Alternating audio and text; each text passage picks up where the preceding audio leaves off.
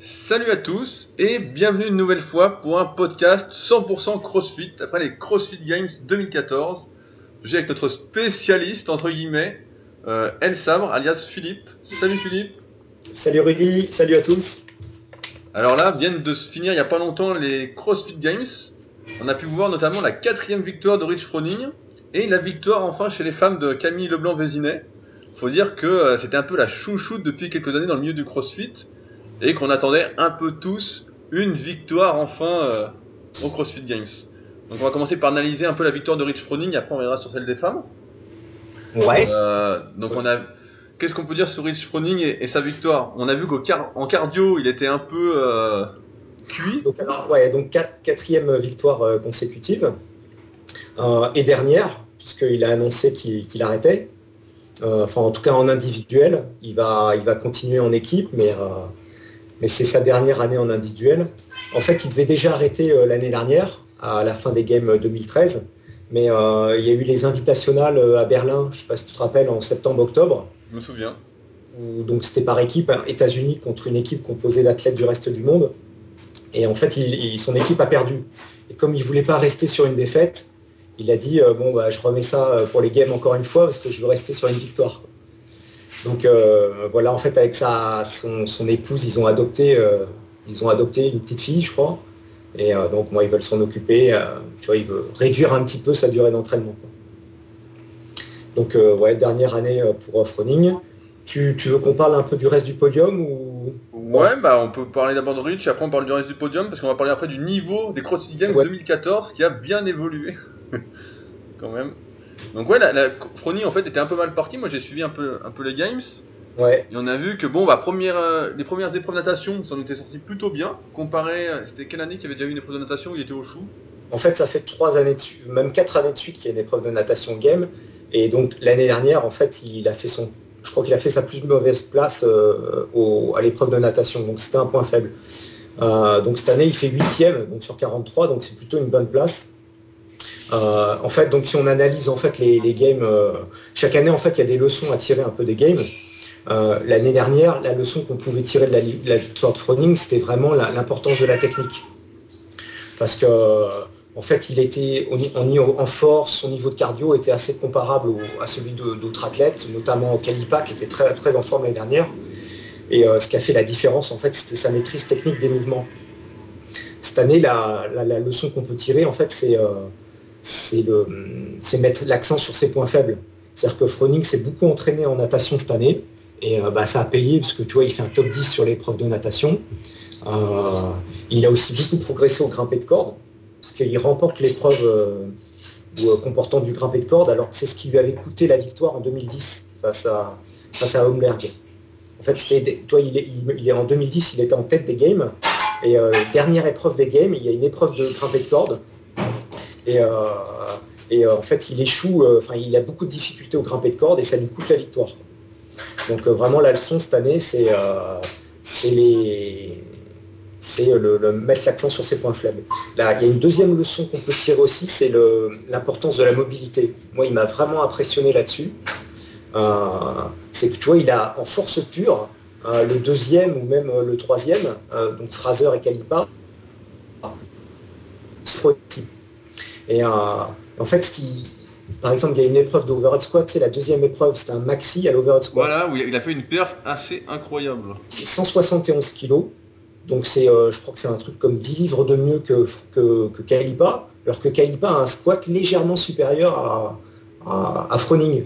Mais il a une, une telle mobilité, une telle aisance euh, que bah, tu vois, il, il y a, il y a ce- cette épreuve-là. C'est et- une, une perf qui est assez incroyable quand même. Quand, quand j'ai vu ça là, en direct, 170 au squat barre au-dessus de la tête, c'est mon Ouais, souhait. c'est énorme, hein, ouais, ouais, bah, c'est- ils sont forts, hein, qu'est-ce que tu veux. L'importance de la force, ça fait longtemps qu'on en parle. Et euh, tu, tu les as regardés, donc euh, les games, tu as regardé un peu toutes les épreuves ou pas? J'ai regardé toutes les épreuves. Ouais, donc il y en a une qui s'appelait le middle march, où euh, il y avait de la défente à faire avec une barre à 70 kg au-dessus de la tête. Ouais, j'ai vu, bah ça c'était vachement bien. Et ben, tu vois, tous les autres, ils sont en position d'overhead, donc tu sais, avec les mains quand même assez écartées. Et du coup, quand ils marchent, en fait, ils n'ont pas beaucoup de stabilité. Ah ouais, t'es moins équilibré, forcément. Et ouais, et lui, il est tellement, il est tellement souple, tu vois, il prend une, une, du narrow grip, c'est-à-dire une prise, tu vois, serrée. Un peu, comme, un peu comme une prise de, de jeté, il a, il a, pris, ouais. voilà, exactement. Et donc, du coup, euh, il est super stable et euh, bah, il trace sa route. Hein. Et combien il fait à cette épreuve Middlemarch, bah, il la remporte, tu vois, il gagne l'épreuve. Et tu vois, enfin, il y a plein de détails comme ça qui font que bon, cette année, c'est vraiment pour moi les deux leçons. C'est les points faibles, euh, vraiment mettre le paquet sur ses points faibles et euh, la, la, mobilité. Qui... Et, et est-ce qu'on a, on a quand même pu voir un autre point faible de Rich Froning à savoir ouais. la course à pied, où il a Ah pris ouais. une claque monumentale. On s'est dit, Ah, il- on s'est dit, il a perdu les games. Ouais, bah moi ça m'a surpris, surtout que c'était pas très long la, partie course à pied, euh, il y avait moins de 5 km à faire. hein. Euh, et il a été même obligé de marcher hein, pendant cette épreuve. Bon, ils avaient quand même 3000 mètres de rang et euh, 300 euh, double tours de corde à sauter à faire. hein. Mais en plus, bon, il faisait super chaud, c'était en Californie en plein été. Euh, mais ouais, il a été vraiment en difficulté sur cette épreuve. C'est là où il est le plus mal classé. Il fait 37e, hein, donc vraiment dans les derniers. Euh, et heureusement, bah, il, il remporte quand même pas mal d'épreuves. Euh, il fait 1, 2, 3, 4, 5. Il remporte 5 épreuves où il fait premier. Il fait une fois second. Donc, bon, sur l'ensemble de la compétition, il, il Parce remporte. que moi, si je me souviens bien, après l'épreuve euh, de course à pied, qui a de, de- vraiment de, de gros cardio, il s'est retrouvé à un moment en 11e position générale. Ouais. Ouais. En fait, ce qui s'est passé, c'est quand, euh, quand l'épreuve de natation, euh, la toute première, euh, a été terminée, qu'on l'a vu terminer à huitième, on s'est dit, bon là, s'il fait huitième sur son point faible, c'est gagné pour lui, les, games, c'est fini. Et euh, cette épreuve de, course à pied, et là, ça a complètement relancé le suspense de la compétition, parce que, comme tu dis, il sortait du top 10. Là. Bon, il restait encore deux journées de compétition, donc il y avait encore quand même beaucoup d'épreuves à, à passer, mais c'est vrai qu'il a eu un petit feu chaud cette année. Est-ce qu'on peut dire, Il a Il a été peut- interviewé, en fait, il a, il a dit la course à pied, il a quasiment pas travaillé cette année. Et, euh, bon, en tout cas, pas assez. Et euh, bon, il l'a reconnu. Hein. Est-ce qu'on peut, dire aussi que le niveau des CrossFit Games, de manière générale, augmente? On a vu quand même que les écarts étaient très serrés quand même euh, entre le top 5-6.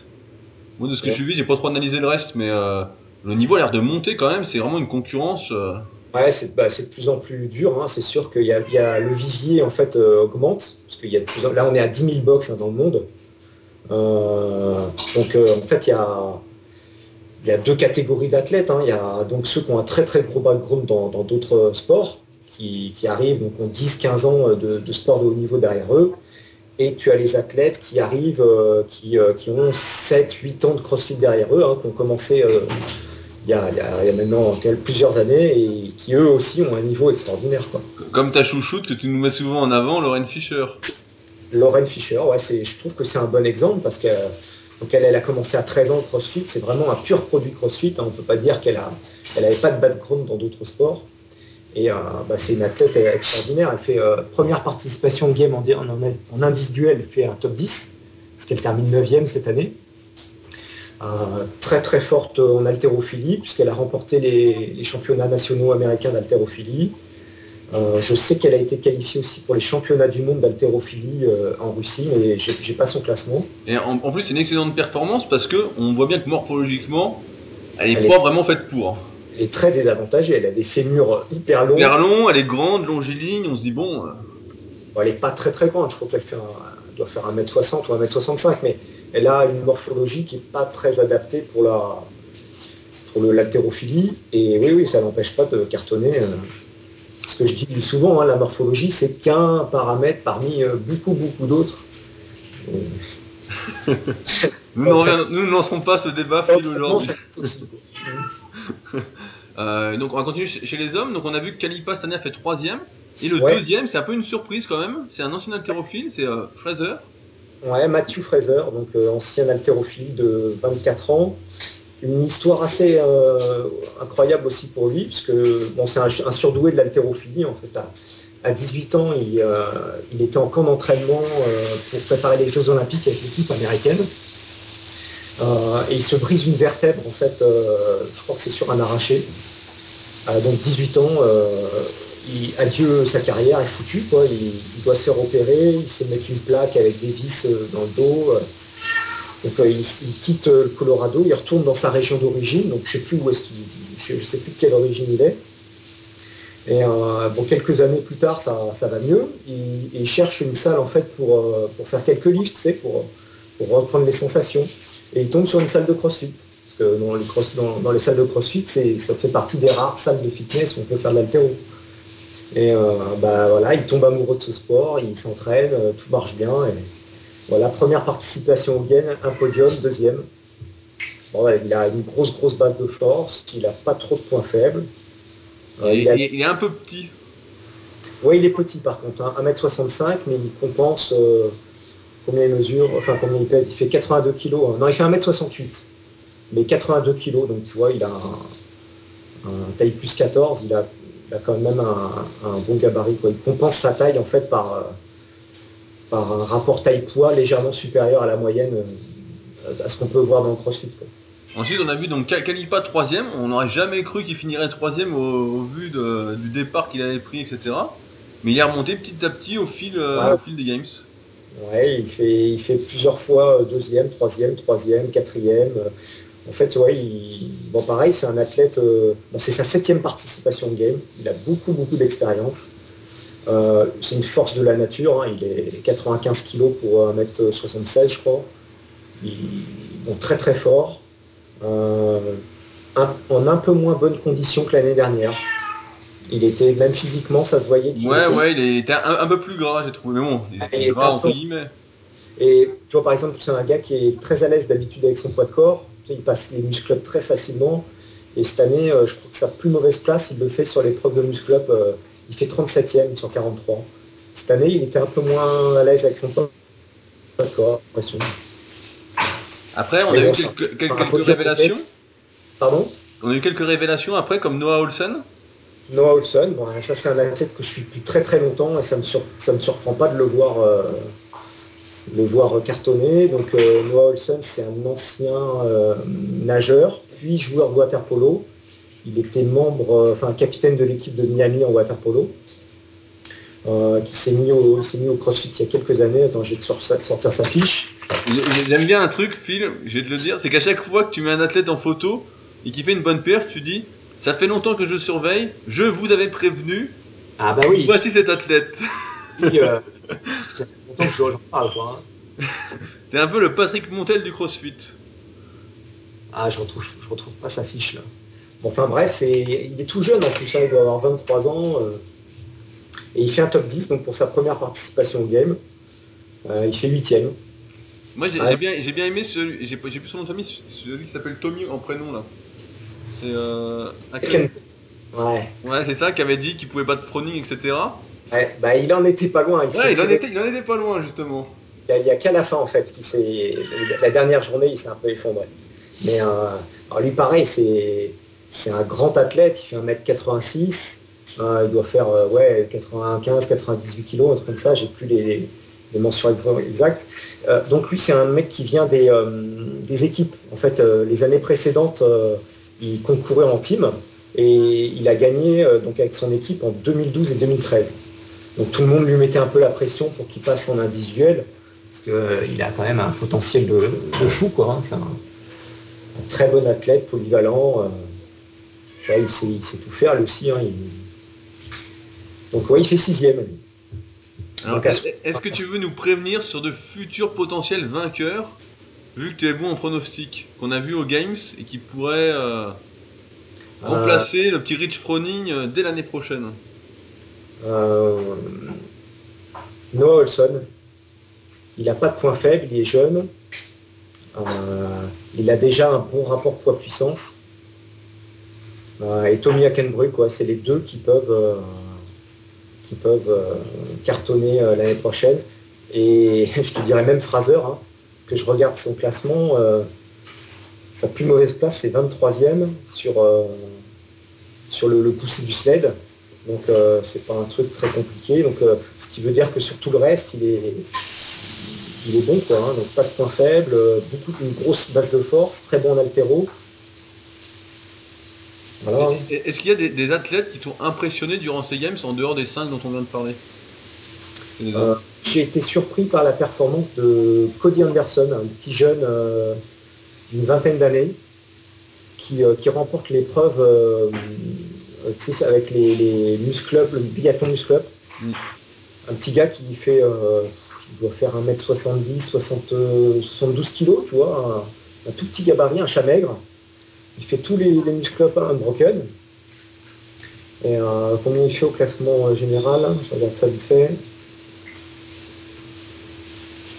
Il fait 22e pour sa première participation. Euh, moi, c'est un athlète qui m'a surpris.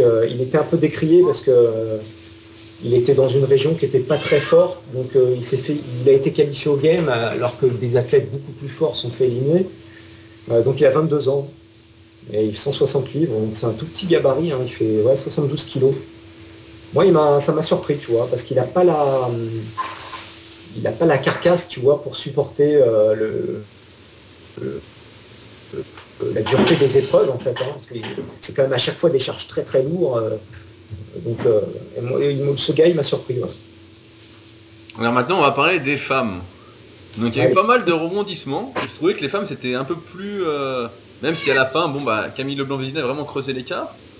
Mais au départ, c'était la petite Cara Webb qui était en tête. Oui. Et euh, J'adore. que s'est-il passé avec Cara Webb? Alors, euh, Cara Webb, elle était en tête euh, quasiment jusqu'à. Elle a été en tête jusqu'au jusqu'au middle march, hein, donc c'était là. Middle march, ouais, c'était le dernier jour. Hein. Donc, en fait, ce qui s'est passé, c'est qu'une semaine avant les games, elle s'est fait un pincement euh, au niveau cervical. elle s'est pincé un nerf cervical. Donc euh, bah, elle a vu son chiropracteur, euh, elle a fait ce qu'il fallait en fait pour, régler ça.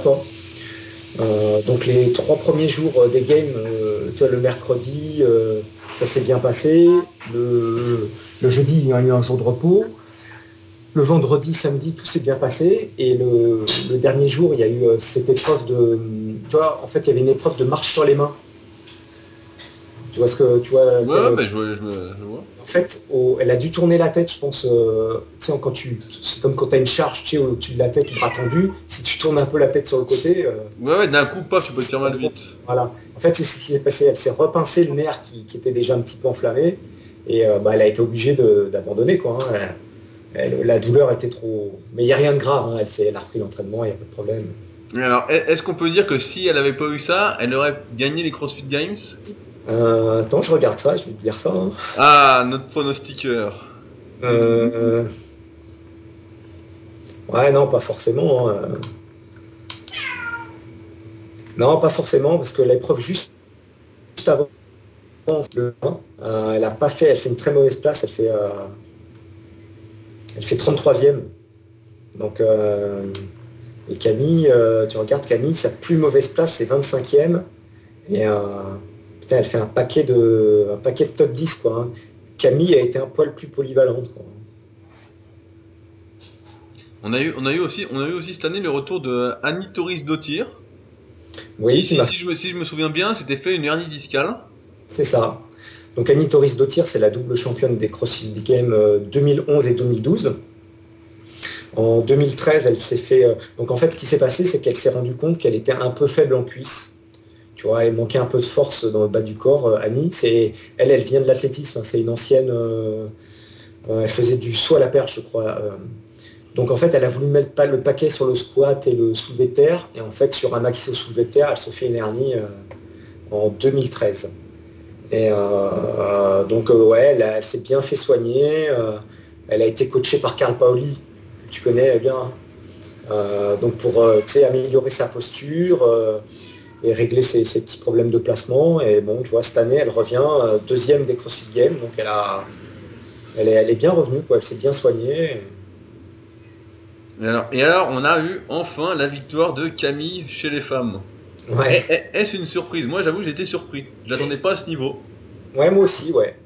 C'est vrai. Euh, là, elle, gagne alors que ouais, j'attendais plutôt euh, ouais, Annie Dottir. Julie Fouché, ouais. Qui voilà, Julie Fouché, j'attendais plus les filles, ou même Lorraine Fischer, je me dis bon, elle va peut-être être dans le top 5.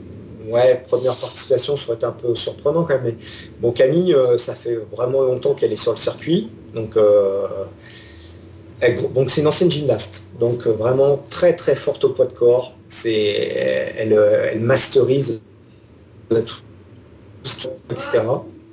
Marche sur les mains, etc. Très très forte en gym.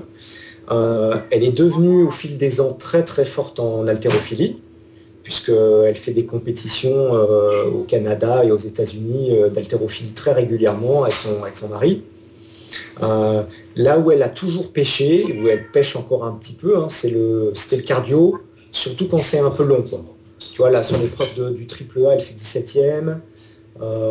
elle n'est pas très à l'aise en course à pied. Le, sprint carry, là où il fallait porter des, des, sacs et toi, des, charges, elle n'est pas tout, très à l'aise en course à pied.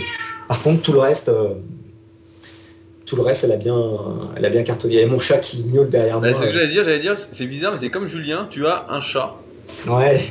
Est-ce un signe du destin?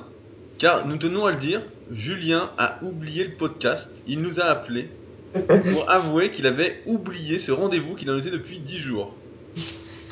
Et je me débarrasse chat 30 secondes. Nous avons donc un nouveau chat euh, Phil a un chat aussi qu'il est en train d'aller enfermer dans la chambre. Nous n'aurons plus de cri de chat. Euh, donc oui, et donc troisième, euh, Julie Fouché. Donc elle aussi, c'est assez remarquable. Donc c'est, elle fait deuxième en 2012, juste derrière Annie Torridostia, pardon. Et en fait, elle a fait une année off en 2013 pour terminer ses études de médecine. Donc elle a 26 ans, c'était sa dernière année de médecine.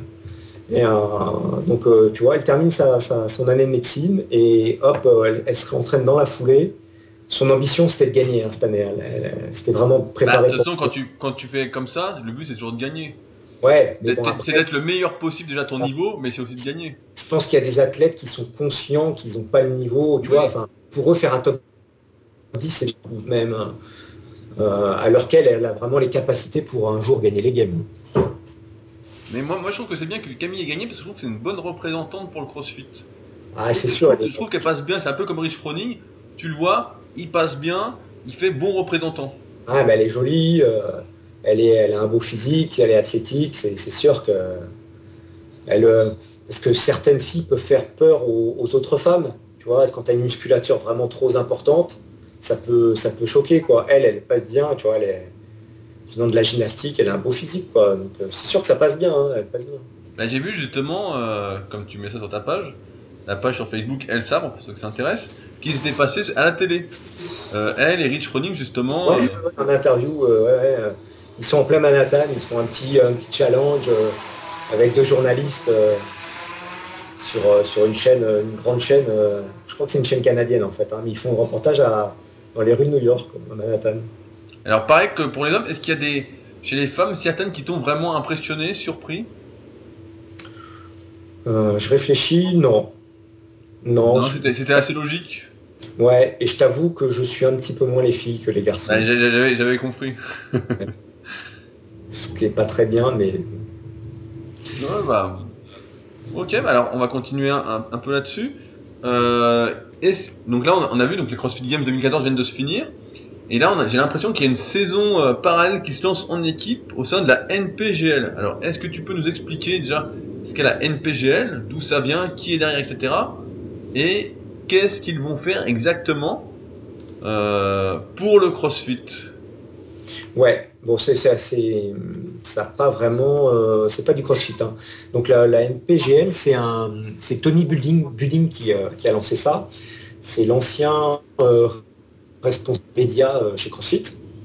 En fait, lui, son rêve, c'était de voir, euh, voir euh, des, ligues professionnelles en fait en CrossFit, comme on peut en voir à la NFL ou tu vois dans d'autres sports aux, États-Unis. Avoir des athlètes professionnels en quelque sorte. Ouais, bah c'est c'est vraiment l'idée de, ligue en fait, tu vois, avec des équipes des équipes pro gérées par des organismes privés. tu vois de manière à pouvoir oui, verser des salaires mensuels aux athlètes et euh, pouvoir euh, euh, faire ça vraiment à une grosse échelle. donc il a proposé ça à, CrossFit HQ. ça les intéressait pas, à mon avis, parce qu'ils veulent, à mon avis, ils veulent contrôler vraiment tout de A à Z confier la gestion des équipes à, des entreprises privées, ça ne devait pas vraiment plaire à, à, CrossFit. Euh, donc en fait, le principe, euh, c'est c'est donc donc c'est des équipes privées qui recrutent 7, 7, hommes, 7 femmes, plus 2 hommes et 2 femmes en spare. il faut qu'il y ait un homme et une femme de plus de 40 ans dans l'équipe. Et donc l'idée en fait c'est faire des matchs euh, où, les deux équipes vont s'affronter. Donc c'est des matchs qui durent deux heures euh, avec euh, plusieurs épreuves à, enchaîner. Alors c'est assez différent du CrossFit quand même. Hein. Donc on, ne peut pas dire que c'est du CrossFit? Non, on peut pas dire que du CrossFit. Bon déjà parce que CrossFit c'est une marque et ouais, mais c'est le mot. Mais même même dans l'esprit c'est pas vraiment du CrossFit. Parce qu'on on retrouve quand même la plupart des athlètes du CrossFit. Ouais, pour le moment, mais à mon avis ça va peut-être bouger. Euh, pourquoi? Parce qu'il y, a, deux trucs qui vraiment différencient du CrossFit. C'est euh, la première, tout le monde n'est pas obligé de faire toutes les épreuves. Donc ça, ça peut entraîner une spécialisation, tu vois, dans les équipes. C'est-à-dire que on a un mec qui est vraiment très très fort, mais pas très bon, tu vois, au cardio ou à la gym. À l'inverse, prendre des gens très très forts en gym, tu vois ça, ouvre la porte à la spécialisation, alors que c'est vraiment l'ennemi juré du CrossFit, c'est la spécialisation. Euh, et le deuxième aspect, c'est que, les, euh, que les épreuves sont connues à l'avance. Euh, ce qui est vraiment pas dans l'esprit CrossFit où, tu vois, nous, c'est être prêt à tout et à n'importe quoi. Donc, si tu veux, à mon avis, là pour le moment, c'est, ils ont recruté des athlètes venus du CrossFit parce que on ne sait pas trop encore à quoi s'attendre, comment vont se passer les matchs, etc. Mais je pense qu'à l'avenir, si vraiment il y a possibilité de, se spécialiser, ils vont recruter euh, des powerlifters, des strongman, euh, des, gymnastes, et pas forcément des athlètes. Euh, il n'y aura pas uniquement des athlètes du CrossFit, à mon avis. Moi, ce que je trouve très intéressant justement avec cette, avec cette ligue, c'est qu'un, il y a des combines, un peu comme en NFL, donc tous les athlètes sont testés un peu. ouais, ils, sont, ils, sont, classés, et après, chaque équipe recrute ou pas, suivant les résultats, propose, etc. Et la, la question que je me posais, c'était est-ce que les équipes donc euh, de ligue, genre Miami, je, suis Miami moi, donc euh, je regarde un peu. Est-ce qu'ils payent euh, ceux qui recrutent? Est-ce qu'ils sont professionnels après? Ouais. Donc à partir du moment où tu es recruté, tu touches un salaire. Je je sais plus exactement ce que c'est. ça doit être 2000 dollars par mois, un truc comme ça, mais je, à ah, confirmer. Pour, pour l'instant, donc pour commencer, c'est déjà pas mal. C'est déjà pas mal, ouais. non mais, enfin, si tu veux mon opinion, pour moi, c'est quelque chose de très positif cette ligue. Donc euh, ben, déjà pour les athlètes, euh, et même pour le CrossFit parce que ça, ça, bon, ça va être télévisué, enfin ça va être télévisé ces épreuves. Donc en fait, ça va mettre un coup de projecteur en fait sur des athlètes CrossFit. Donc euh, ça va contribuer aussi à faire connaître la discipline, etc. Donc moi je trouve que c'est positif. Est-ce que, que, cette ligue justement ne peut pas devenir plus médiatique que le CrossFit vu les moyens qu'il y a derrière? Je sais pas. Parce que là, comme tu dis, on va, avoir des. je m'intéresse, toi, par exemple, au, game, je m'intéresse assez peu au team. mais moi aussi, je regarde pas du tout, mais. Tu vois, euh, donc, euh, est-ce que ça va être pareil pour la, pour la NPGL Tu vois, moi, je pense que je vais les regarder, les matchs, mais je pense que ça me passionnera moins que les CrossFit Games en individuel. Ouais, parce que le classement sera différent, mais que là, comme il y a des spécialistes, comme tu dis, ça va revenir des spécialistes sur chaque discipline. En fait, il y aura des performances incroyables à chaque fois de chaque athlète, à chaque épreuve. Donc ça va être un peu différent. Je sais pas. Je, sais pas. Euh, ça a le potentiel pour euh, devenir énorme. Hein. Euh, maintenant, voilà, est-ce que, est-ce que ça, aura, ça, peut aussi faire comme tu vois le baseball ou le, le football américain, ça peut rester cantonné aux États-Unis, alors que le CrossFit c'est vraiment un phénomène mondial. Parce que pour le moment, il n'y a que 8 équipes, c'est 8, villes américaines qui gèrent, qui gèrent ça. Donc je, honnêtement, je sais pas. J'ai vu d'ailleurs qu'il y avait le premier match euh, cette semaine euh, Ouais, c'est très bientôt. c'est euh, Los Angeles Rain contre je sais plus qui. Et oui, c'est bientôt là. Ils sont en camp d'entraînement actuellement. Bah oui, ils mettent des petites vidéos tous les jours. Je regarde aussi, mais moi c'est un peu court pour l'instant. Ouais. On voit, on voit pas grand chose. C'est un peu rageant. Il faut, faut, regarder aussi les comptes Instagram des athlètes. Ils postent souvent des photos. Ouais, bah c'est ce que je fais aussi, mais c'est léger. Alors, justement, là, pour continuer un peu sur là-dessus, on a vu euh, que Nike faisait un peu son entrée en course pour piquer le sponsor, le partenariat de Reebok avec CrossFit. Alors, Ouais. euh, qu'en est-il exactement? On sait que le contrat de Reebok normalement approche bientôt sa fin, mais qu'ils sont en bon terme pour renouveler. Ouais. Alors, mais sais Nike, Nike commence à sponsoriser pas mal d'équipes. pas. Alors, je ne connais pas la date euh, exacte du- du- de la fin du contrat. Euh, pour le moment, l'arrivée de Nike est vraiment timide. En fait, ça a fait le buzz. Pourquoi? Parce qu'ils sortent en février 2015 un modèle de chaussure euh, dont la cible est le- les pratiquants de CrossFit. Donc, c'est une chaussure euh, minimaliste, Ouais, ouais, mais j'ai vu. Voilà, c'est le type de chaussures qu'on apprécie euh, en CrossFit. Donc vraiment, ils ont mis le paquet. Et ce qu'ils ont fait, c'est qu'ils ont envoyé une paire gratos à, je sais pas, une vingtaine ou une trentaine d'athlètes euh, de haut niveau CrossFit, donc qui ont envoyé les photos sur Instagram. Ils sponsorisent euh, un certain nombre d'athlètes. Donc il y a, euh, je crois qu'il y a Kenneth Levrich, il y a, comment il s'appelle, celui qui fait quatrième. Je te trouve ça, il sponsorise Josh Bridge, Joshua Bridge. Enfin, il, il sponsorise quelques grands noms, donc du coup, bah, ça fait le buzz. Et voilà, bon, maintenant, il faut, c'est quand même très limité. Mais est-ce qu'ils ont le droit de sponsoriser euh, des athlètes qui doivent porter du, qui portent du Reebok après euh, en compétition? Ouais, non, il n'y a pas de souci, oui, ils peuvent sponsoriser euh, qui veulent. Par contre, après, en compétition, euh, en fait, la seule compétition où ils n'ont pas le droit de porter ce, ce- ce matériel, c'est euh, c'est lors des CrossFit Games. Mais régional, s'ils pourraient mettre du Nike. Au régional, euh, au régional, il, portait du Nike. Josh Bridge portait euh, le prototype de, Nike. Euh, je, pense que c'est passé, ça ne devait pas figurer dans le règlement du régional, mais en fait, il pourrait imposer à ce qu'ils ils utilisent pas. Je- Dans toutes les autres compétitions, mis à part les CrossFit Games, donc ça inclut les régionales, dans le règlement, c'est prévu que tu dois porter l'équipement. c'est dans le contrat. Parce que Donc, moi, je voilà, je, peux te rappeler ce qui s'est passé en NFL. Moi, je suivais un peu la NFL à un moment. Euh, Ouais. Et Reebok avait le monopole. Et Pasatra, Nike est arrivé, ouais, a ouais. allongé les billets. Comme ils étaient beaucoup plus riches, beaucoup plus puissants, et ils ont dégagé Reebok. Ouais, ils ont interdit euh, que, que, que les athlètes portent du, portent du Reebok. hein. Donc, euh, on Donc là, là, concrètement, si Nike, Ah, en fait, ils les portaient quand même en fait pendant les compètes, mais ils mettaient du sparadrap noir en fait pour cacher la marque euh, sur, euh, sur les chaussures. donc là, con- concrètement, Nike peuvent, à mon avis, dégager Reebok. Bon, ça se ça se fera pas du jour au lendemain, je pense pas. Bah je, crois, je crois que la fin du contrat c'est 2015 pour Reebok. Si je dis pas Parce que tu vois, ils sont quand même lents parce que tu vois, leur modèle de chaussures, il n'y en a qu'un. Ils le sortent que l'année prochaine.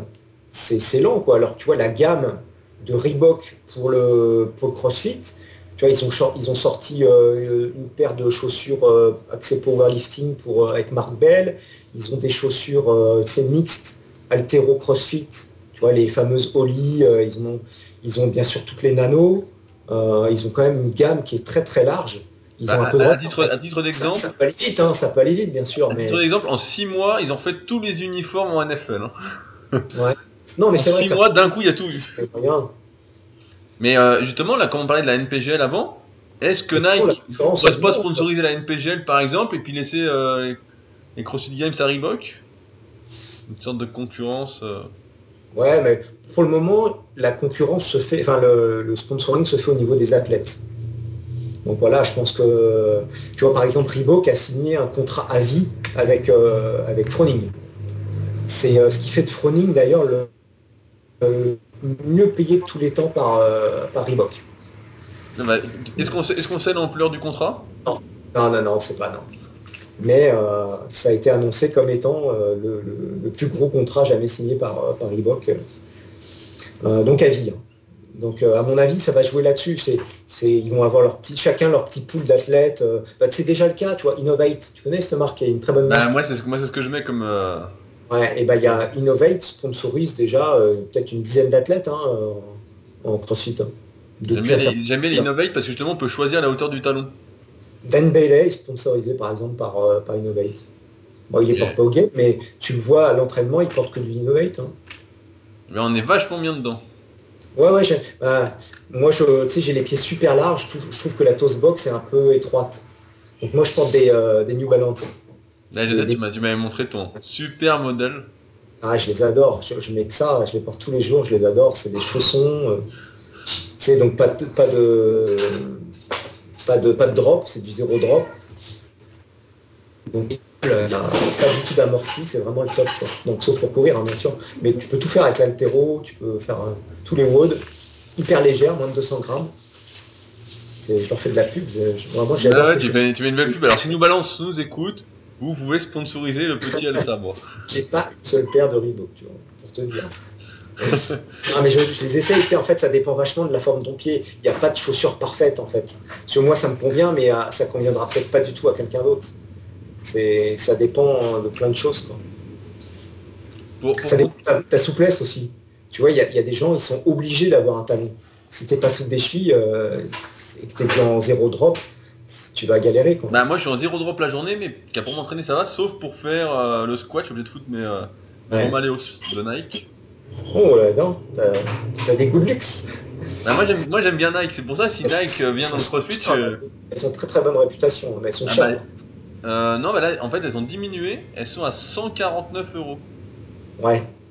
Moi, ouais, mais je sais pas si c'est des goûts de luxe, mais avant, elles étaient à 200. Et là, elles sont passées à 149 parce qu'ils ont sorti le modèle numéro 2, qui est, exact, qui est identique à part sur les couleurs. Donc, ils ont diminué le prix du modèle numéro 1. Ouais, elles ont très bonne réputation. Eh ben, on est super bien dedans, on est vraiment très très stable. Ouais. Je, je sens qu'elle me donne de la force. je devrais coller un sticker super physique dessus. Euh, pour continuer sur le développement du CrossFit, donc comme on l'a dit au début du podcast, euh, il y a plus de 10 000 box. Euh, en France, il y a de plus en plus de box qui ouvrent. J'ai l'impression que chaque semaine, pratiquement en ce moment, de nouveaux projets de box en France se concrétisent. Oui, alors donc quand on avait fait le, podcast l'année dernière, on devait être à un peu plus de 30 box en France. Tout à l'heure, j'ai fait le point, là, je, je, suis allé voir. On est exactement à 52 box ouvertes euh, aujourd'hui. Euh, et il y a quand même beaucoup, beaucoup de, projets dans les cartons. Euh, il y a deux box qui vont ouvrir à, Saint-Étienne, une qui a ouvert mais qui n'est pas encore affiliée, qui est en cours d'affiliation à Fréjus.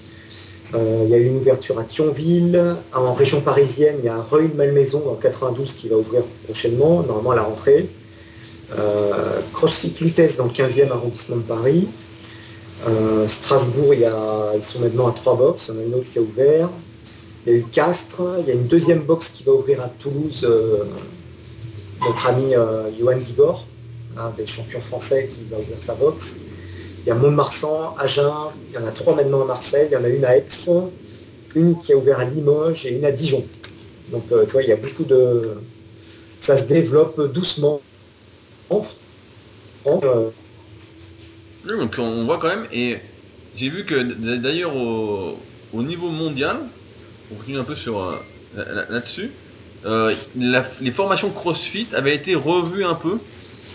Ouais, ouais, ils ont modifié, euh, ils ont rajouté un quatrième level. donc attends, je vais prendre la doc parce que je peux l'avoir pas très loin. En fait, donc il y a le level 1, c'est la première certification de base en fait qui te permet de de, coacher euh, dans, une salle de CrossFit. ensuite le level 2 qui est, un approfondissement. Tu as le level 3, ils, appellent ça le CrossFit Trainer, où là tu as un examen euh, un peu plus poussé à passer. Euh, il faut que tu aies donc le, level 1, le level 2, il faut que tu aies 750 heures de coaching derrière toi, ou 1500 heures de coaching dans une salle de sport traditionnel. Et enfin, tu as le level 4, donc, qui est le CrossFit Coach, où là, il faut, euh, là, tu as, des tests de performance. Donc en plus du. Il faut que tu aies 900 heures d'entraînement derrière toi et tu as des. as, des tests de performance. Voilà, donc ça c'est le. Est-ce qu'on connaît les tests de performance? Non, on les connaît pas. Donc personne n'est CrossFit 4 pour l'instant. Euh, non, bah, de toute façon c'est en cours. Hein. Euh, parce que tu sais, il y a, il faut avoir la, certification aux États-Unis. c'est euh, le level 1, c'est un, truc qui est certifié aux États-Unis. Et en, fait, ils sont en train de faire certifier leur nouveau, euh, leur nouveau diplôme. On, voit, on voit donc qu'au niveau mondial, quand même, le CrossFit bouge énormément. Et nous, en France, car moi je suis un peu euh, le groupe Communauté CrossFit France, ainsi que ta page sur, sur Facebook. Oui. Et il y a quand même, euh, avec cette démocratisation un peu du CrossFit, des gens qui font un peu n'importe quoi, de plus en plus n'importe quoi, j'ai l'impression. Bah, pas, pas dans les box, mais comme tu dis, enfin, comme je te disais, il n'y a que 50 box, c'est pas beaucoup. Donc c'est vrai qu'il y a beaucoup, beaucoup de gens qui sont livrés à eux-mêmes. Et ouais, bah, il y en a euh, bah, qui font n'importe quoi, mais parce qu'ils font pas du crossfit. Ils font euh, du circuit training ou. Euh, mais est-ce que c'est un effet de mode un peu de dire qu'on fait du crossfit alors? Bah, effet de mode, enfin, tu sais, moi j'entends cette expression depuis. Non, non, mais, non, mais pas, dans le, pas, pas, dans le sens effet de mode, mais dans le sens de dire quelqu'un, donc pour toi qui fait pas du crossfit, dit qu'il fait du crossfit parce que ça fait tendance. Non, mais en fait, ce qui se passe, c'est les gens voient euh, des gens qui euh, non seulement physiquement se développent, mais en plus deviennent super forts. Euh, et on va développe toutes leurs capacités physiques en gymnastique, en haltérophilie, etc. Donc les gens, ils ont, ça, leur donne envie. Donc, mais le problème, c'est qu'ils font pas l'effort de, se renseigner pour savoir ce que c'est. Donc c'est là où il y a un problème. Donc oui, ça conduit à ce que les gens fassent un peu, enfin certaines personnes fassent n'importe quoi. Mais bah, disent être crossfitter, faire du crossfit, alors que ce n'est pas le cas. Oui. Et je trouve justement que c'est cette démocratisation euh, du crossfit niveau mondial, niveau français.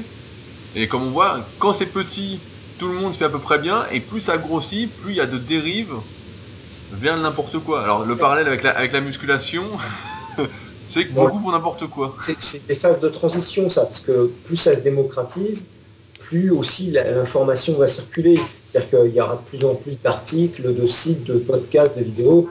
Et euh, petit à petit, les gens, euh, tu vois, les, gens qui. Même moi, j'ai fait n'importe quoi au début. Hein. Euh, c'est pas grave ça. Ce qui est grave, c'est de persister dans la connerie. Donc petit à petit, les gens vont être aussi de mieux en mieux informés sur le crossfit. Et, ils feront, pas de la merde, quoi. Bah, D'ailleurs, je voulais recommander plusieurs sites sur le sujet. Tu vas m'aider à compléter la liste. Donc évidemment, la super physique, on fait quelques articles sur le CrossFit, euh, mhm. grâce notamment à, Alex, euh, un de mes élèves en diète, euh, qui écrit des super articles et qui est aussi notamment rédacteur en chef, on peut dire, sur UCP Muscu, qui est pour moi un peu le, meilleur site de CrossFit actuellement en France. ouais, avec Play Fitness. C'est pas tout à fait le même contenu. UCP Muscu est vraiment plus orienté pratique, programme, etc. Alors que Play Fitness est quand même plus orienté Ouais, ouais. Euh, surtout le crossfit en général. Ils étaient bien partis, les fitness, mais ils ont, ils ont lâché un peu l'affaire. Euh, il y a, y a, ils ont, là maintenant, c'est plus des interviews, des, euh, donc c'est toujours quand même très intéressant. UCP Muscu, c'est vrai que c'est c'est vraiment des articles techniques, comme tu dis, c'est des programmes. et c'est vraiment, moi je renvoie tout le monde, enfin quand on me pose des questions, je renvoie les gens sur trois sites. Hein. C'est Super Physique, Play Fitness et UCP Muscu. Parce que si on épluche bien ces trois sites, euh, ben, on est un collab sur CrossFit. Ouais, mais on, voit que UCP est vraiment tenu, le petit Alex que je connais bien, on voit qu'il est vraiment passionné de ça. Mais de toute façon, c'est ce que je dis tout le temps, c'est la clé, c'est la passion. C'est si t'es passionné, ça se passe bien et ça se sent en plus, tu vois que il faut que le mec il pratique aussi. Le mec, des gens qui parlent du crossfit mais sans pratiquer, c'est insupportable. On, on a d'ailleurs, on recommande d'ailleurs tous les deux euh, l'avant-dernier French Podcast avec Alexandre Jolivet. Ouais, super, ouais, sans langue de bois. Sans langue de bois et qui a une très bonne expression. Mm. Euh, on vous laisse la découvrir parce qu'elle est assez dure à raconter. Mais euh, ça vaut vraiment le coup. Donc c'est l'avant-dernier French Podcast à découvrir donc sur iTunes pour ceux que ça intéresse. Justement, il y, a aussi un, autre frein au développement du CrossFit en France, je trouve, en tant que entraînement qualitatif etc., et qui revient souvent, c'est le prix des abonnements euh, aux box de CrossFit. Alors en moyenne, je crois que c'est 75 à 80 euros par mois, soit, soit environ le double d'une salle commerciale, ou soit euh, entre euh, presque le prix de l'année dans une salle municipale associative. En fait, c'est entre, en France, hein, c'est entre 70 euros et 150 euros. Hein, suivant les, c'est surtout la localisation géographique qui fait la différence de prix. Puisque qu'il y a des zones comme la région parisienne et la Côte d'Azur qui sont hors de prix point de vue immobilier. on ne peut pas comparer l'abonnement à une salle classique et l'abonnement à une salle de CrossFit. une salle classique, il, joue sur le, volume. C'est-à-dire qu'ils ont 500, 1000 adhérents parfois, dont plus de la moitié ne viennent pas. Et heureusement, parce que s'il venait, euh, ben, il coulerait. Euh, en, boxe de CrossFit, c'est des sessions où les gens sont euh, entre 8 et 12 personnes. Ça peut monter à 15 parfois, mais c'est vraiment du, coaching en petits groupes. donc la, qualité n'est pas du tout la même. Tu as une correction sur tes mouvements, les, gens progressent beaucoup plus vite dans des salles de CrossFit qu'ils ne le feront dans une salle traditionnelle. C'est quasiment du coaching individuel euh, par moment. Donc euh, on on peut pas comparer ça. Euh, une salle de CrossFit ne peut pas jouer sur le volume, elle ne peut pas accueillir 100 personnes dans, dans, sa salle. C'est vraiment des petits groupes prévus. justement, on en parlait aussi au, début. Et de toute façon, on ne peut pas faire moins cher. Techniquement, c'est pas possible. Il faut payer les coachs, il faut payer le loyer c'est techniquement, on ne peut pas faire moins cher. Aux États-Unis, c'est les mêmes prix. Partout dans le monde, c'est les mêmes prix. Hein. Ça, même aux États-Unis, ça monte même jusqu'à 250 dollars parfois pour les, pour les box plus réputées. Moi, je suis d'accord avec toi que, la, qualité, la qualité se paye, mais d'un côté, ça peut être repoussant quand même pour beaucoup euh, de payer autant entre guillemets par mois pour ne pas pouvoir aller à la salle quand on veut. Parce que la plupart, au début, quand tu débutes, il faut réserver euh, ces créneaux horaires. Et s'il n'y a plus de place au créneau horaire où on veut aller, bah, c'est foutu. En fait, euh, donc il y, a plusieurs, euh, plusieurs moyens. En fait, donc soit il y a les réservations, soit il y a ce qu'on appelle l'accès libre. Mais c'est vrai que l'accès libre au début est, est rarement permis aux débutants. pourquoi? Parce qu'il y, y, a tellement de mouvements à apprendre qu'on on préfère que, les gens au début soient bien encadrés pour qu'ils apprennent les mouvements en fait, avant de les, pour qu'ils deviennent vraiment autonomes, avant de, avant de pouvoir faire euh, tout seul leur entraînement. Hein, c'est notamment le cas pour l'haltérophilie, en fait.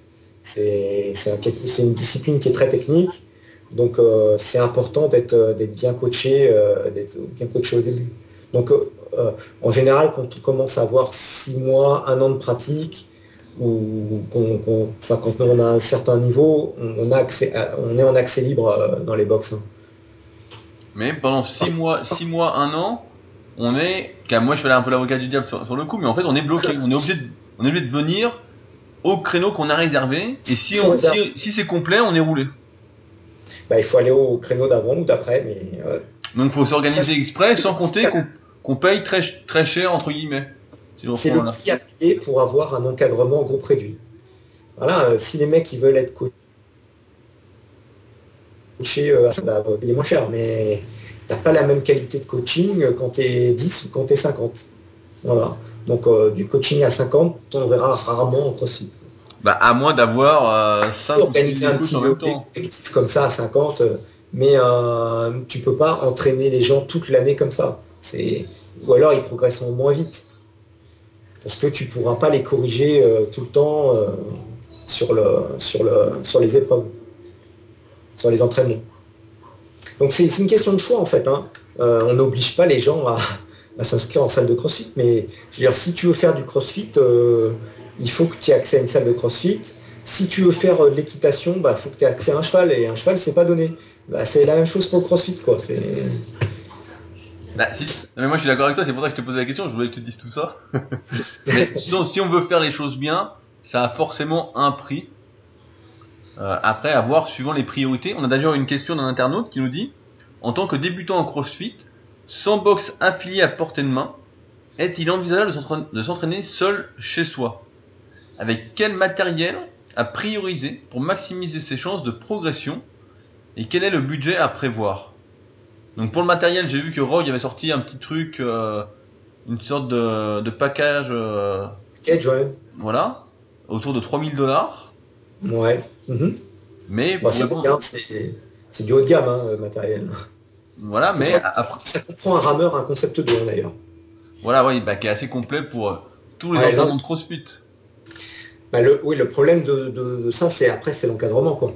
Euh, donc pour moi, la meilleure alternative pour quelqu'un qui n'a pas accès à une box de CrossFit, c'est un club d'haltérophilie. Parce que ça donnera une bonne base pour, euh, pour CrossFit, euh, de s'entraîner. parce que les metcons, la partie cardio, et même essayer d'acquérir la force, euh, on peut le faire dans une salle de musculation traditionnelle ou, chez soi. Euh, par contre, l'altéro, je pense qu'il vaut mieux être encadré. Donc pour moi, la, meilleure alternative, si vraiment on n'a pas accès à une box, c'est de s'inscrire dans un club d'altéro et de faire chez soi le, reste, l'apprentissage de la gymnastique, de faire les, ce qu'on appelle les metcons, hein, le, conditionnement métabolique. Euh, voilà. Après, pour s'équiper, on va dire que toi, une kettlebell et une paire d'anneaux, tu fais déjà beaucoup de choses et tu en as pour moins de 100 euros. Euh, après, voilà, 1000 euros, tu peux t'acheter euh, une barre et des bumpers. Euh, et après, voilà, 3000 euros, le package complet de chez Rogue. J'ai d'ailleurs vu que tu vendais des kettlebells, Phil. Ouais, je, ouais, je vends des kettlebells, ouais. Des kettlebells particuliers en plus, avec des têtes. C'est de mort, c'est un. J'étais contacté par un, Français qui a, qui a créé ça. Et ouais, ouais, je l'ai. Donc là, pour le moment, on a, euh, on a toute une série de 10 kg. Et pour Noël, on, devrait sortir des modèles plus lourds, là, de, entre 20 et 30 kg. Mais tu te lances dans le marché des kettlebells alors? Non, mais c'est. En fait, tu vois, c'est des trucs que moi, je les voulais pour moi. Tu vois, et le problème, c'est qu'aux États-Unis, il euh, n'y a, personne qui veut te les livrer. Ou alors, euh, tu vois, ils te, demandent 200, 200 dollars de livraison. Donc, donc moi au départ c'était pour moi, tu vois, ça me faisait plaisir d'avoir ça quoi. Et euh, ben, moi ça me fait plaisir aussi de, de, les rendre accessibles aux, autres. Voilà. Alors, prochaine, prochaine question. Euh, pour ceux qui sont intéressés, c'est comme d'habitude sur la page El Sabre sur Facebook. Ouais, ouais, contact euh, par message privé sur Ça tous les intéresse. Alors. Merci d'en parler d'ailleurs. Bah ouais, bah, je savais qu'il fallait en parler, parce que j'ai vu que t'en avais plein. Alors, petite question. Pourquoi y a-t-il si peu de compétitions en France, en particulier au niveau local, pour les pratiquants de niveau moyen ou juste bon? J'ai l'impression que la compétition de CrossFit est réservée aux monstres. Euh, non, bah, c'est pas réservé aux monstres. Euh, pourquoi il y a peu de compétitions Parce qu'il n'y a pas beaucoup de boxe en France. Hein. Donc tu vois, 50, il n'y en a pas dans toutes les villes.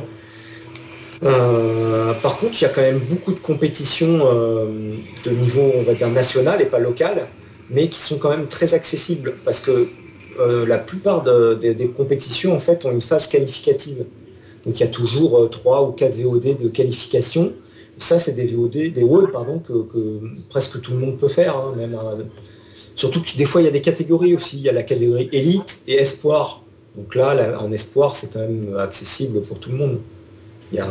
Et non, faut pas. Moi, tu vois, je suis pas un monstre. Euh, et tu vois, tu peux, tu peux faire les Open, tu peux faire là. L'équipe de Rennes a fait le, Far West Contest en début d'année. Il y a eu les Belgian Trodon, les Fresh Trodon. Il y a quand même beaucoup de compétitions qui sont euh, et tout le monde peut participer. Hein. Il y a, bah, beaucoup, beaucoup, c'est plus dur. Beaucoup entre guillemets parce que ça reste quand même peu, comme tu dis vu qu'il y a peu de boxe et que ça, commence à se développer un peu en France, il y a quand même peu de compétition. Je te prends un exemple, en force athlétique, t'as les départementaux, t'as les régionaux, t'as les interrégionaux, t'as les France, et pour ceux qui sont, qui sont très très bons, t'as les Europes et t'as les champions du monde. Ouais, mais là, enfin, tu vois, je pense en CrossFit, tu peux quasiment faire une compétition par mois, hein, avec ce qu'il y a actuellement déjà. Hein. En France? Ouais, ouais, ouais. Bah, en France, euh, en France, c'est par exemple, les, Belgians, les Belgian Trodon, c'était ouvert aux Français. Et euh, d'ailleurs, c'est un Français qui a, gagné. Donc, euh, donc il y a quand même, tu peux faire, il y a quand même beaucoup de il y a, il y a eu les. Oui, mais Belgian Trodon, c'est en, Belgique. C'est plus la Non, mais les phases qualificatives, elles sont, tu peux les faire n'importe où. Tu, peux les passer dans une box française, tu peux les faire. Euh, donc il y a quand même beaucoup de compétitions qu'on peut faire. Tu vois, j'ai pas fait les. c'est pas des vrais. J'ai fait la compète de Rennes, euh, j'ai fait les Fresh Rodon, tu vois, j'ai déjà fait trois compétitions cette année. Donc, euh, enfin, trois phases qualificatives. Ouais, mais des phases qualificatives chez toi. Mais c'est de la compétition. Ben oui, mais c'est, tu sais, il parle de compétition locale. Donc c'est comme une compétition locale. hein. Une phase qualificative, c'est tu vas à ta boxe, tu fais euh, à à ta boxe ou à une autre boxe hein, d'ailleurs. hein. Et euh, en- t'es dans une ambiance compétition. tu vas souvent passer l'épreuve avec deux ou trois autres personnes. Tu vas être encouragé, tu vas te donner à fond et tu vas apprendre beaucoup de choses. Ouais, mais c'est- pas, pas comme la, pas comme la phase finale des French Throwdown où là c'est vraiment compétition. Là t'es quand même dans, t'es dans ta salle, c'est compétition sans être compétition. Ah mais enfin, c'est comme vouloir aller euh, aux phases finales euh, des, du championnat de France sans avoir le niveau championnat de France. Non, mais je vois ce que, ce que veut dire, ce que veut, ce que veut dire la personne, c'est que euh, il aimerait bien des petites compétitions, donc comme j'en ai par exemple en force, un petit départemental, euh, style que les Open, euh, les classes qualificatives soient regroupées à des lieux précis. c'est l'équivalent de- des départementales ou des régionales, tu vois. Ouais, mais sauf que tu le fais chez comme ça, en toi. fait. Bah, tu, pour, le- pour le Il moment, n'y a, pas de rassemblement. boxe, voilà, il n'y a pas, il n'y a pas encore euh, suffisamment de, de boxe et de, de- de- d'adhérents pour pouvoir faire des, des grosses compétitions. Non, euh, non, donc ça, ça, c'est un peu dur, tu vois. Car moi je trouve, pour le si, moment, je de- ouais. si demain je devais faire ça, j'irais bien en fait, je fais aucune compétition de l'année, quoi. J'ai pas le niveau, t'es obligé de faire ça dans ton coin. euh, Tu sais, moi, je vois plein de gens faire les, les- les sélections euh, et ils progressent grâce à ça et ils n'ont pas des niveaux extraordinaires. Le, le- les- par exemple, les Open, tout le monde peut faire les Open et tu apprendras beaucoup sur toi-même et sur... euh, déjà, tu, tu vas, ça va mettre l'accent sur tes points faibles. Tu vas voir tout de suite euh, tes points faibles. C'est, tu vas sortir de ta zone de confort parce qu'il y a des choses euh, que sou- souvent euh, tu fais pas parce que tu n'aimes pas trop faire et là, bah, tu es obligé de les faire. quoi. Mais si on a que des points faibles, comment on fait?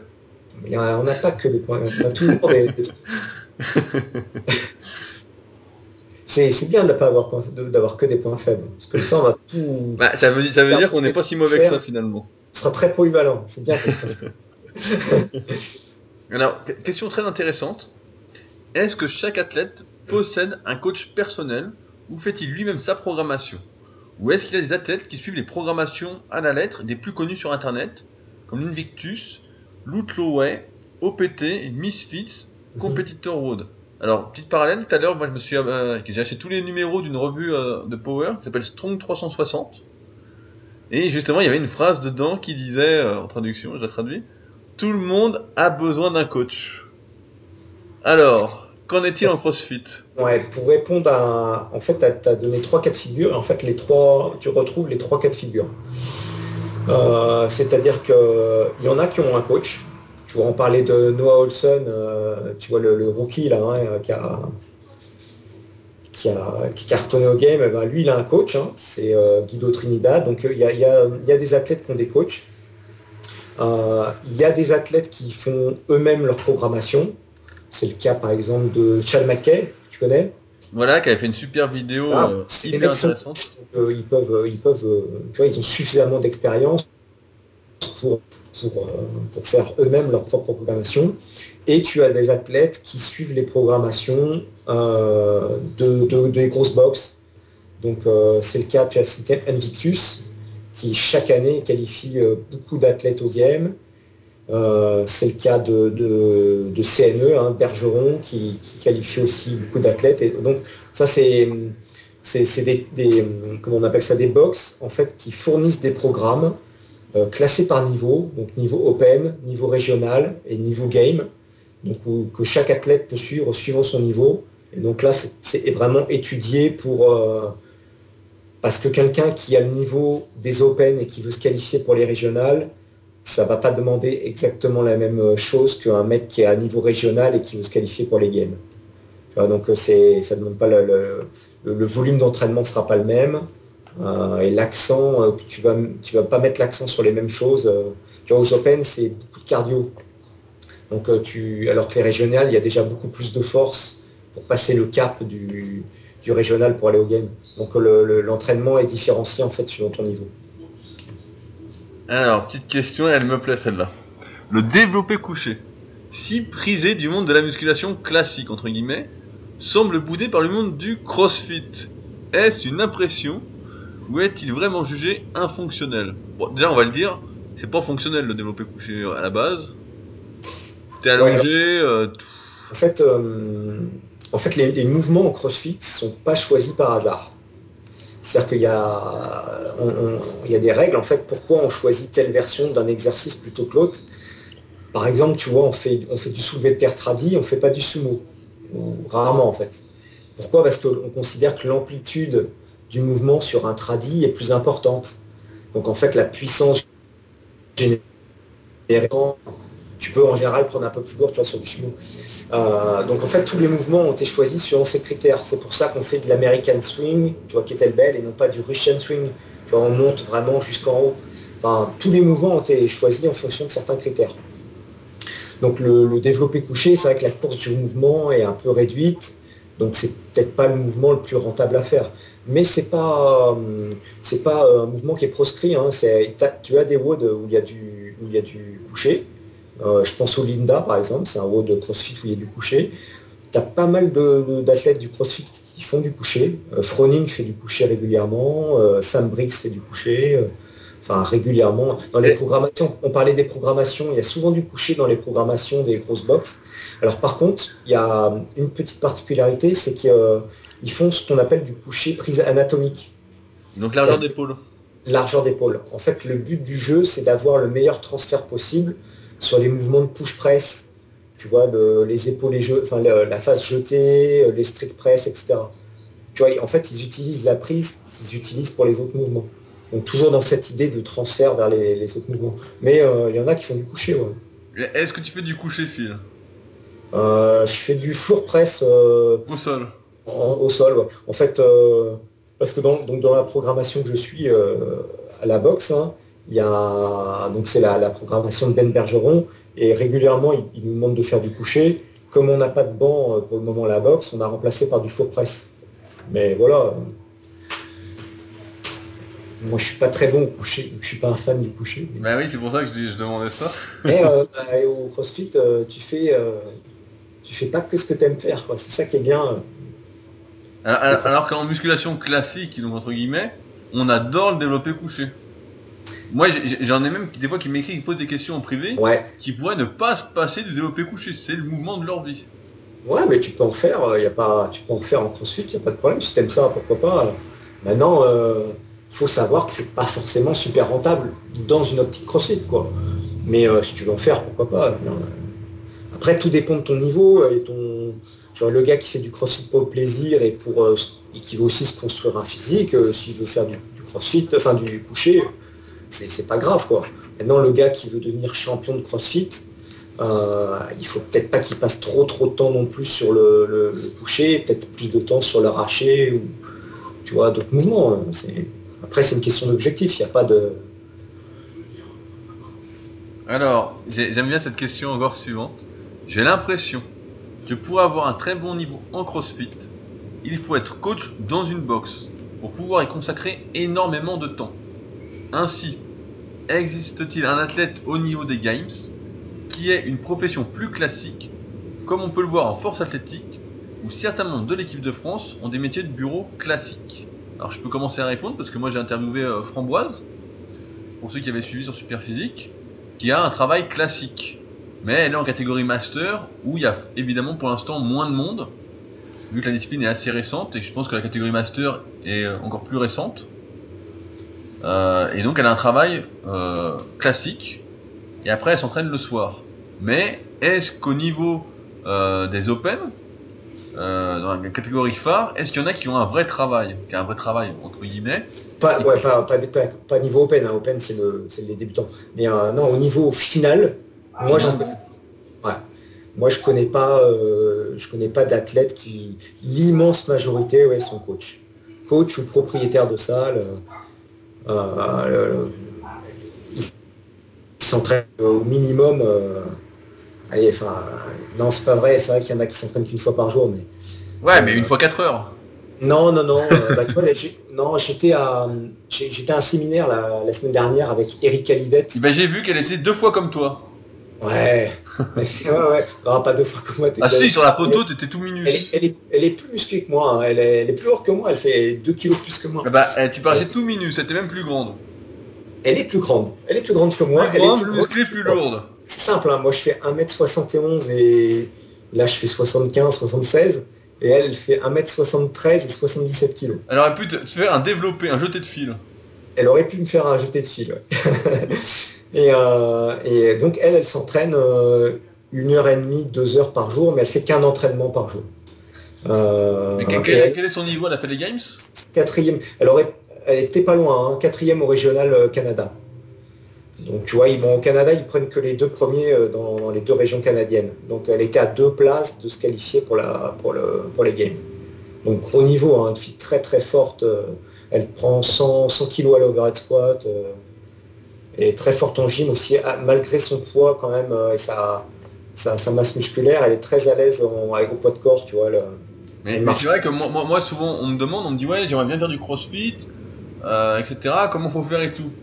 Et moi, qui, commence à interviewer un peu le milieu du crossfit, qui fait un peu le tour, je vois bien que les meilleurs, euh, je renvoie encore au French Podcast euh, avec Alexandre Jolivet, Ouais. s'entraînent énormément. Il faut tellement être bon dans beaucoup de disciplines. Joe Day, il s'entraîne trois fois par jour.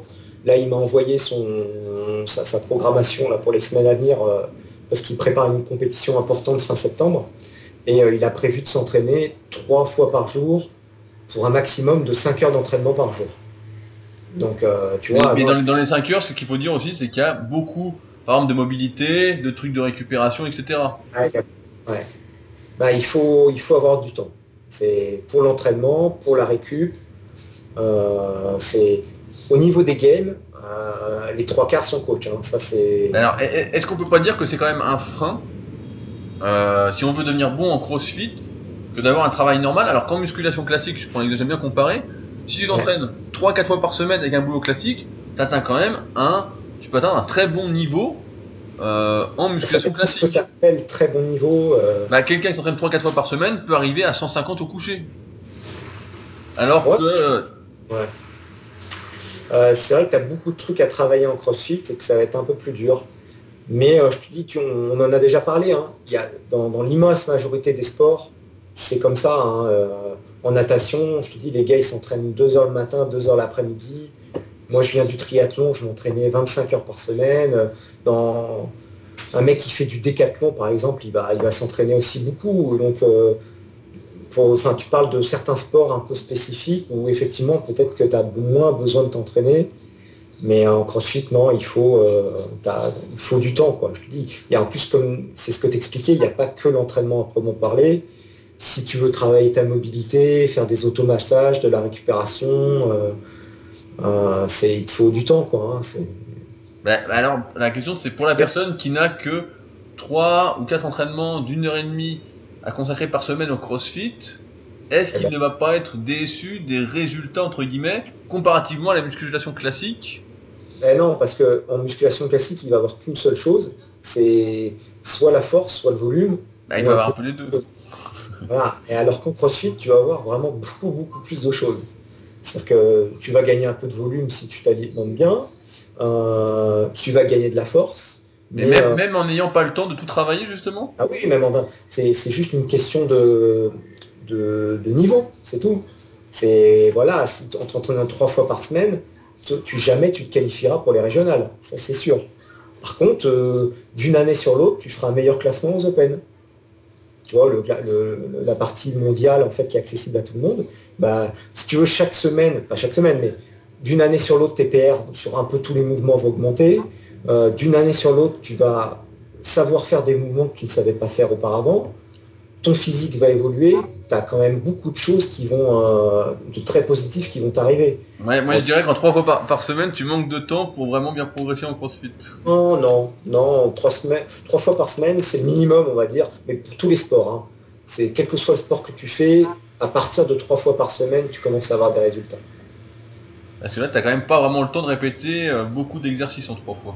Non, mais en trois fois, tu. Après, il faut, faut que la, la programmation de la boxe soit de qualité. Mais tu vois, si tu fais trois fois euh, une heure ou une heure et quart, que tu as une bonne partie force au début, une bonne partie euh, apprentissage technique au milieu et un petit WOD à la fin euh, pour travailler ton, ton cardio, tu auras quand même une bonne séance qui va te faire progresser euh, au fil des ans dans pas mal de domaines. Et- mais de toute façon, lis les témoignages des gens qui sont inscrits, sais, qui s'accrochent, quoi, pas le gars qui s'en- qui s'entraîne trois ouais, non, mais je suis d'accord avec toi. le, le gars qui tient le coup un an, bah, il repasse pas à autre chose. Quoi. Il reste au CrossFit. Parce que y a, y a, ça lui apporte euh, tellement. En plus, il y a. Ouais, parce qu'il y a autre chose. En plus, il y a, d'autres choses. Il y a aussi l'aspect euh, communautaire. C'est-à-dire que. Un aspect que je déplore en musculation, malheureusement classique. Voilà, je, je, ne comprends pas. Le dernier, le premier qui va terminer son, son va aller encourager le dernier. Euh, tout le monde s'échange des conseils, tout le monde s'encourage. On se juge pas, tu vois. Euh, on s'en fout. Mais, je, trouve, que c'est très, justement au CrossFit Games, je trouve que c'est très américain ce truc d'aller encourager l'autre et de le prendre dans ses bras quand il finit. Euh. Bah, je sais pas si c'est américain, c'est. Euh... Je sais pas si tu vois ça dans tous les autres sports, mais. Bah, en, en, en, athlée, ils le font. Par exemple, tu vois, au 100 mètres, tu vois, ils finissent la course. Ouais, c'est vrai, ouais. Ils, euh, ils, le, ils, le, font. Mais c'est vachement. Ouais, euh, quand ils peuvent pas se sentir. Et... Tu vois, quand j'étais quand j'étais à Montréal, justement, t as, t as, tu sentais que c'était ça un peu. Je voyais la salle à côté, ils faisaient leur truc, pop, ils se dans les bras. Mais ça sentait pas le vrai. Bah, moi, j'ai l'impression que c'est sincère en crossfit. Hein. C'est, si tu veux, par exemple, au niveau local, euh, tu as, des filles qui sont plus fortes que soi. Donc, si tu veux, tu vas pas t'occuper du niveau de ton voisin. Euh, c'est ridicule, quoi. C'est, le but, c'est de progresser.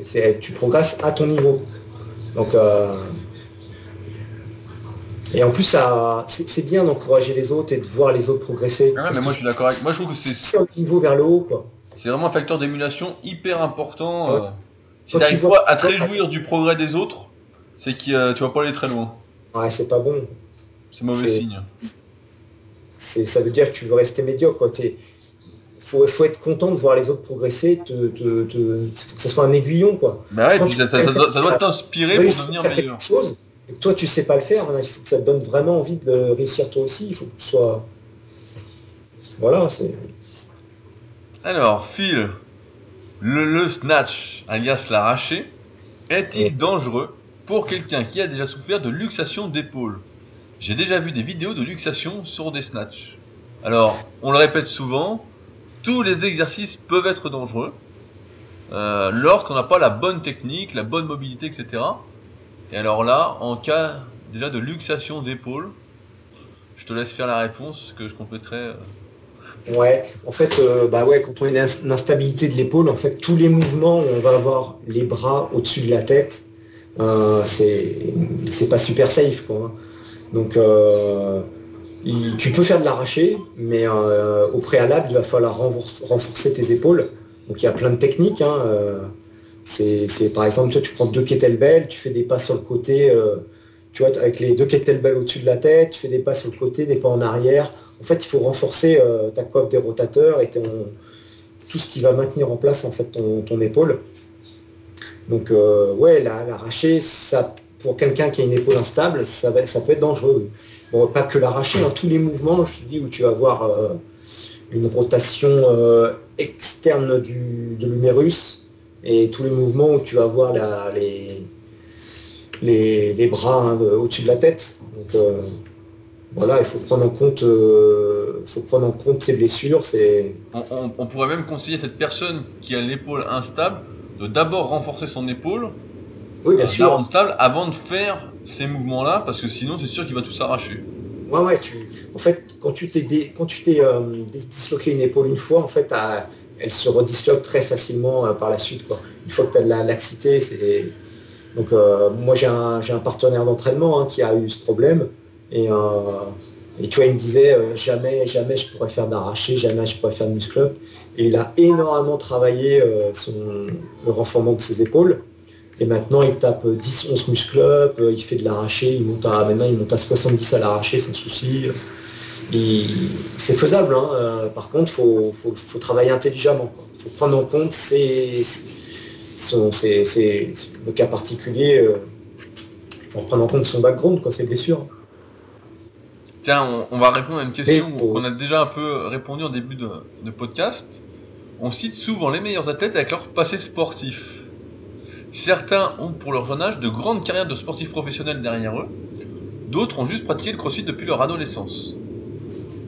Pensez-vous qu'il y ait des chances de voir un jour dans les premières places des athlètes ayant commencé simplement le crossfit depuis leur vingtaine? Je pose cette question car avant voir le podium et les athlètes des Games, il faut obligatoirement avoir construit un corps de sportif dès le plus jeune âge on ne voit pas Monsieur Tout le Monde commencer. Monsieur Tout le Monde a commencé le CrossFit à 22 ans. Il n'a fait que cela depuis X années. Donc on peut dire que c'est un peu dans tous les sports. De toute façon, si tu veux exceller quelque part, il faut un gros passé sportif, un gros background. Parce que si t'as rien fait jusqu'à tes 20 ans, bah forcément, euh, t'as moins de potentiel. Euh, celui qui a fait de la gym tout le temps, il est déjà souple, il est déjà mobile, etc.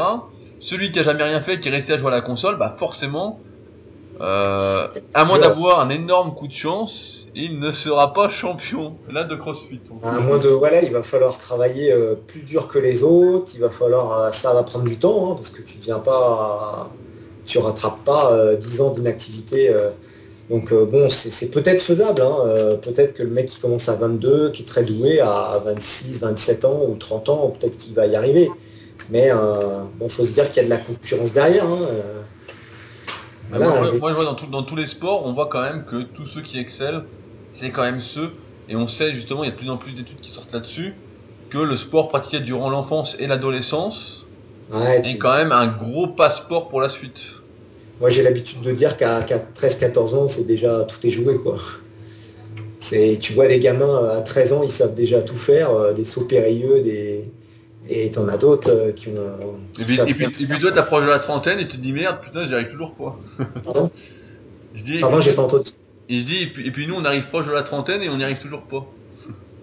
ouais, ouais. c'est sûr qu'il y a. Bon, en plus, pour le crossfit, c'est vrai qu'il y a des backgrounds qui sont avantageux. Donc, tu as cité la gymnastique, l'haltérophilie, bien sûr.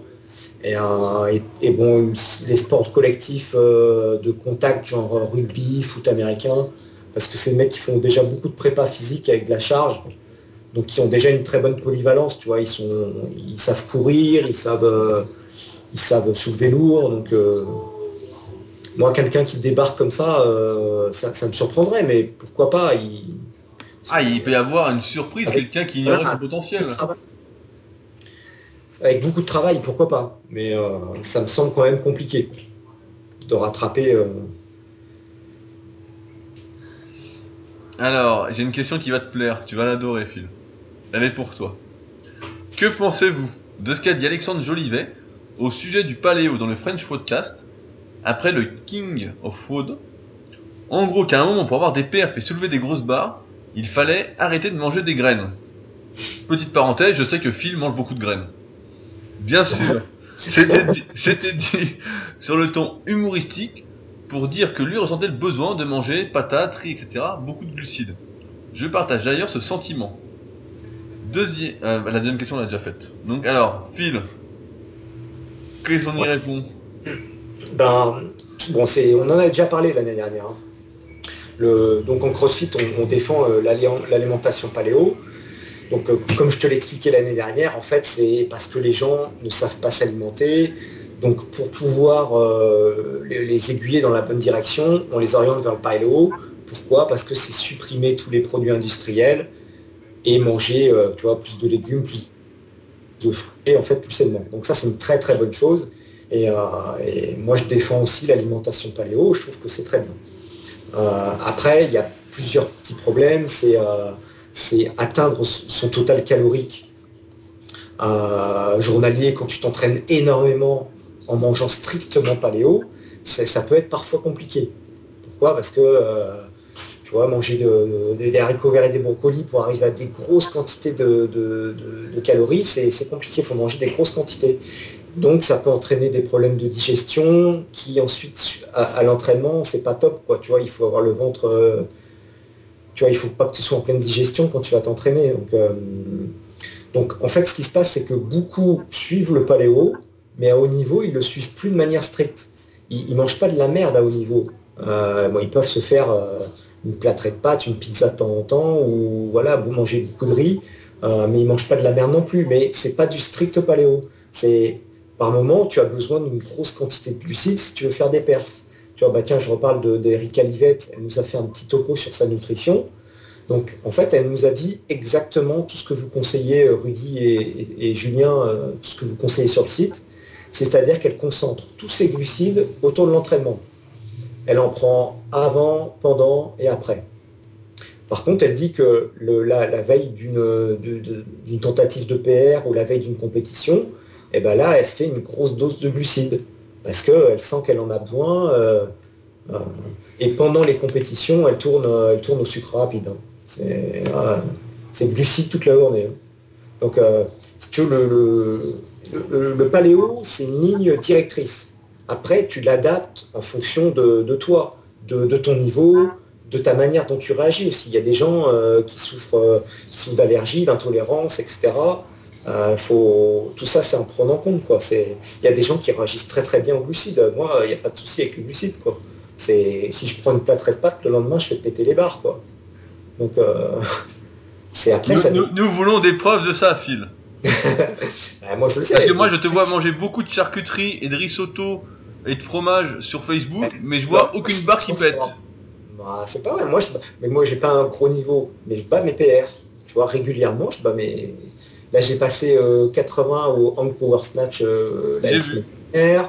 Euh, j'ai passé 17 muscle up la, semaine, dernière. Moi, je, continue à. Donc, j'ai pas un niveau très élevé, mais je progresse.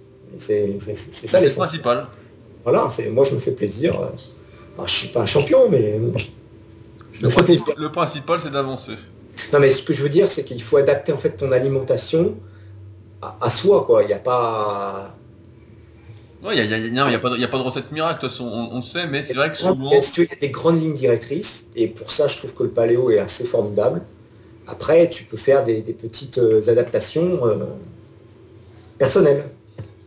Voilà, en, fonction de tes activités, de ce dont tu as besoin, ton ah, métabolisme. Je pense qu'un champion qui s'entraîne trois fois par jour, six jours sur sept, il ne peut pas manger exactement la même chose que quelqu'un qui s'entraîne trois fois par semaine. Voilà, c'est tout ça me semble assez logique en plus. Non, mais c'est logique, c'est exactement ce que j'explique dans la vidéo. Glucides en musculation, combien faut-il en manger C'était justement pour répondre euh, un peu sur le paléo. Alors, on a une question qui va rejoindre une autre aussi. Euh, donc, je vais pas lire tout le, tout le texte de, de Guillaume qui nous pose la question. Mais en bref, comment s'organise-t-on Et surtout, comment quantifie-t-on sa progression?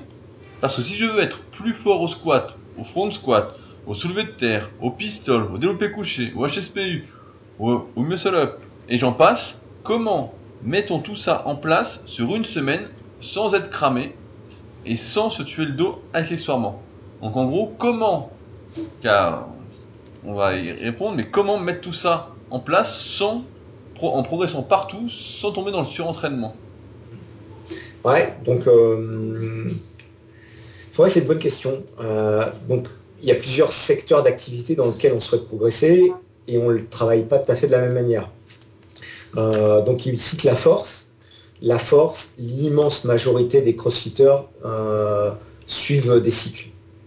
Donc euh, ça peut être le 5-3-1 de l'heure. J'ai d'ailleurs acheté l'e-book hier soir que j'ai lu. Donc il y aura prochainement un article sur Superphysique là-dessus. ouais. Euh, mais ça peut être autre chose, hein. ça peut être euh, le DT Stanley, ça peut être n'importe quoi, le, 20 RM. Euh. il y a plusieurs cycles possibles. Généralement, c'est placé en début de séance hein, de CrossFit.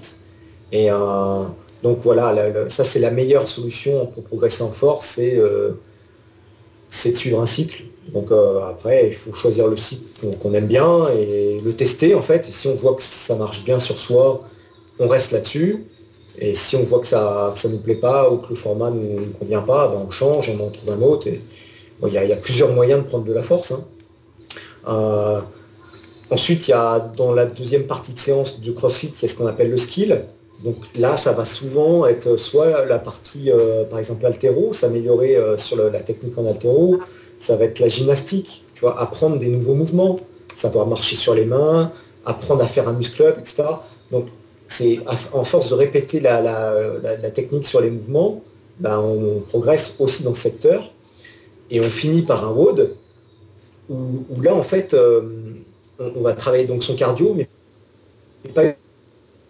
on va apprendre aussi à mettre en, pratique les techniques qu'on a utilisées euh, dans une situation de fatigue. Donc on va en fait devenir plus efficient. Tu je sais pas, on t'apprend euh, comment bien faire un épaulé jeté, pendant le WOD, tu vas prendre une charge qui est largement sous-maximale, qui va être plus petite, mais avec la fatigue, ça va quand même être dur. Donc tu vas être obligé de mettre en pratique les techniques que tu as appris les jours précédents ou le jour même. Donc petit à petit, tu deviens plus performant. C'est une combinaison des, trois. Je fais une petite parenthèse parce que je voulais en parler du livre Freestyle de Karl Paoli, mhm. justement pour apprendre à faire les HSPU, les muscle up, etc. Euh, donc j'ai lu le livre pour ceux qui, ont suivi, et je, crois, je sais pas si j'en ai parlé dans un podcast, donc c'est le, le moment d'en parler. Et justement dans le bouquin, c'est tous les, tutos, les tutoriaux pour apprendre à faire ces mouvements, toutes les progressions étape par étape. Donc j'ai pas encore commencé, je l'ai acheté parce que je me suis dit allez je vais essayer et tout. Mais franchement quand tu as le bouquin dans les mains, tu te dis bah en fait je peux y arriver. Parce qu'il explique vraiment tout de A à Z. Et tu te dis pourquoi pourquoi j'y arriverai pas finalement en suivant toutes les étapes qui ont l'air simples au départ qui se compliquent petit à petit. En fait il y a vraiment toutes les étapes de progression pour arriver à faire tous ces mouvements un peu de gym euh, où on n'aurait pas su par où commencer pour y arriver on se dit bon bah comment on fait pour marcher sur les mains euh, ça a l'air compliqué et là il y a toutes les étapes et tu dis bon bah finalement euh, je vois par où passer et je vais y arriver voilà, donc c'est ce qui se passe en fait en, boxe de CrossFit, c'est que euh, tout le monde fait le même entraînement, mais c'est adapté à son niveau. Donc par exemple, tu, parles de marche sur les mains, tout le monde n'y arrive pas forcément. Donc on va prendre une variante de ce mouvement. Ça va être au départ, par exemple, ne, tenir contre un mur, mais sur les mains. Et petit à petit, on va te faire décoller du mur. Ensuite, dès que avoir euh, toute une série de progressions en fait, qui vont t'amener à terme à, maîtriser le mouvement. Et c'est la même chose pour euh, les muscle up, les, euh, les, chest to bar, tu vois, les tractions qui t'amènent la barre à la poitrine, etc. Tous les mouvements, en fait, tu as une progression logique. Et donc, c'est aussi l'avantage de s'entraîner en boxe, c'est que ça, c'est ce genre de choses, les, les coachs de CrossFit le maîtrisent bien. Ils savent quelle scale quelle adaptation en fait donner en fonction de ton niveau. Ils, savent quel mouvement euh, va avoir la bonne intensité pour te faire travailler, mais ne, va pas être trop dur pour ne pas te dégoûter. Donc, euh, Non mais justement pour, finir sur cette question, il y a justement un excellent article sur, sur le site pour apprendre à organiser ses séances, etc. en CrossFit, euh, justement d'Alex, qui s'appelle Comment débuter en CrossFit, où il montre comment justement tout concilier qui, explique bien l'entraînement en fait CrossFit euh, de A à Z, du moins pour débuter, euh, directement sur Superphysique pour ceux que ça intéresse, parce que c'est vrai qu'on a beaucoup de questions comme ça. Je, pense que tu en reçois aussi beaucoup. de personnes qui font de la musculation classique et qui sont perdus sur le CrossFit. on n'a pas les mêmes repères. Voilà, ils savent pas trop comment s'entraîner, donc c'est pour ça que j'avais demandé à Alex de faire euh, un petit article sur le sujet. Ah, il fait du super Voilà. Il va, il va, être content, il va m'envoyer un mail après. non, mais j'adore ces, j'adore ces articles. On voit qu'il y a du boulot en plus derrière de recherche. De, tu vois, il te balance pas ça comme ça. On voit qu'il a, qu'il a bossé dessus. ça ah. fait plaisir. Bah, c'est sûr que quand il y a des passionnés, ça fait toujours plaisir. Pour faire avancer, de toute façon, il faut des passionnés. Alors, euh, il y a une petite dernière question, c'est les compléments alimentaires en CrossFit. Euh, donc j'ai fait un peu le tour comme d'habitude et j'ai vu que beaucoup prenaient la marque Progenex. Ouais, aussi, ouais. Euh, donc ouais, les compléments alimentaires en CrossFit, donc ce que les CrossFitters privilégient, c'est tout ce qui va favoriser la récupération. Parce qu'on en a déjà parlé, ils s'entraînent beaucoup. Donc euh, donc c'est quoi? C'est tout ce qui est oméga 3 pour réduire les phénomènes inflammatoires c'est tout ce qui est zinc, magnésium, parce que vu la fréquence et l'intensité des entraînements, on a des besoins dans ces minéraux qui sont beaucoup plus importants que, les, autres, euh, les autres personnes. Donc magnésium, euh, zinc. Euh, donc tu citais Progenex, donc ça c'est des, des, protéines. Hein, voilà, mais non, mais il y a les, y a les, ouais, c'est des formules en fait tout court, mais c'est pas que des protéines. Justement, j'étais surpris. ouais, donc c'est accès recovery, ils appellent ça c'est des mélanges glucides et protéines. En fait, c'est pour favoriser la récupération. Et, est-ce que tu regardais la composition? Parce que moi, j'ai été curieux, j'ai regardé. C'est du fructose qu'ils mettent. Du fructose? Ouais, donc c'est assez, bizarre.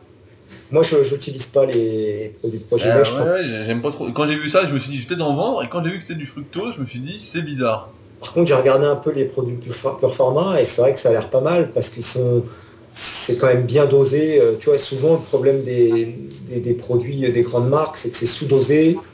Euh, tu vois, par exemple, Cytec, ils ont sorti Bah, Une une, gamme. ga- une gamme un peu crossfit, mais surtout marketing. Ah non, mais c'est horrible. Ouais, j'ai- vu. J'ai vu un pack vendu 99 euros. Le Y a rien truc, il y a du fenugrec, euh, alors que ça vaut rien. Il y a t'as un gramme d'une matrice de créatine. Alors c'est censé prendre ça une fois par jour, un gramme de créatine. Et en plus c'est un mix de créatine. donc, Avec euh, plein de créatines qui servent à rien, mais justement, j'ai- vu cette gamme et je me suis. Donc, moi, je regarde un peu tous les suppléments comme on, on sélectionne sur la boutique. Et je me suis dit, bah, on va pas la prendre, parce qu'il y a rien de bien du tout. Il y a leur booster qui a l'air pas mal, par contre, j'ai vu, il est quand même pas mal dosé en caféine. Mais bon, moi, moi, je suis pas trop supplément, mis à part ceux que j'ai cités. Moi, je pense que les gens, ils doivent se concentrer, voilà, magnésium, oméga 3, zinc. Euh, Glucosamine, peut-être aux articulations. ouais, ouais, glucosamine, ouais, ouais. Il y a pas mal de crossfitters aussi, ils prennent pas mal de whey. Ouais, beaucoup, enfin, honnêtement, tu vois, Erika Livette, là, elle, me- elle me disait, elle prend euh, trois fois par jour, quoi, elle prend de la whey. euh. Voilà, moi j'avais vu Framboise, pareil, euh, quand j'avais parlé avec, Yo- j'ai- avec Johan et tout. il- Ouais, Lauren Fischer, elle a posté sa, sa diète, là, elle prend au moins trois fois par jour aussi de la whey. En fait, ils font, ce que je te disais, ils font beaucoup de collations parce qu'ils peuvent pas faire des gros repas. Enfin, ils font des gros repas le, le, le petit-déj, le soir, euh, mais la journée, ils, font, ils sont obligés de faire des collations, donc c'est vrai que la whey, c'est assez pratique, quoi. C'est, mais tu pourrais prendre, je sais pas moi, des œufs durs, euh, t'es pas obligé de faire la whey, mais pour des questions pratiques, ça peut être bien, quoi. Voilà. Mais ouais, de toute façon, on retrouve de toute façon, les suppléments de base, comme en musculation classique. C'est ce que tu conseilles d'habitude, c'est ce que dit aussi Julien, éviter les, les formules propriétaires. Voilà, les- trucs tout près. euh.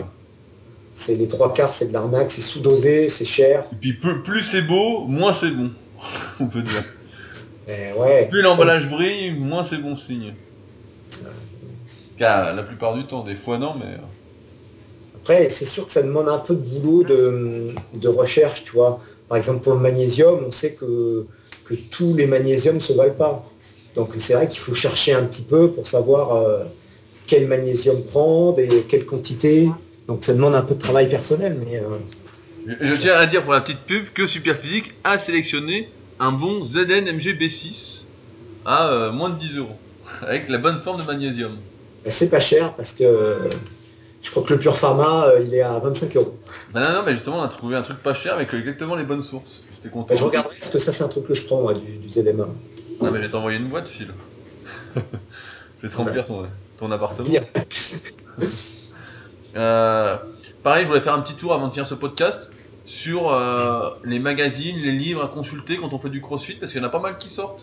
Donc là, je parlais de freestyle de Karl Paoli. Euh, on a, je sais pas si on avait parlé dans le précédent podcast, forcément la Bible euh, de Kelly Starrett, Ah, qui s'appelle... Léopard. Donc pareil, à conseiller bien évidemment. Moi, je suis abonné au magazine The Box. Ouais. Moi, je trouve qu'il y a beaucoup de pubs dans ces magazines. Ouais, bah y a- c'est vrai qu'il y a beaucoup de pubs, je suis un peu, un peu déçu. De quoi? C'est pas bien. Je les télécharge en PDF, moi, en Russie, sur les sites russes.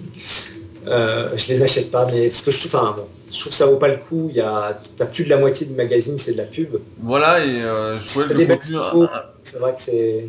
le contenu un, peu léger. Ouais. Disons que maintenant, c'est vrai que le, le- t'as vraiment énormément de ressources sur Internet. Donc, euh, tu vois, admettons, tu as un article dans le magazine pour améliorer son overhead squat.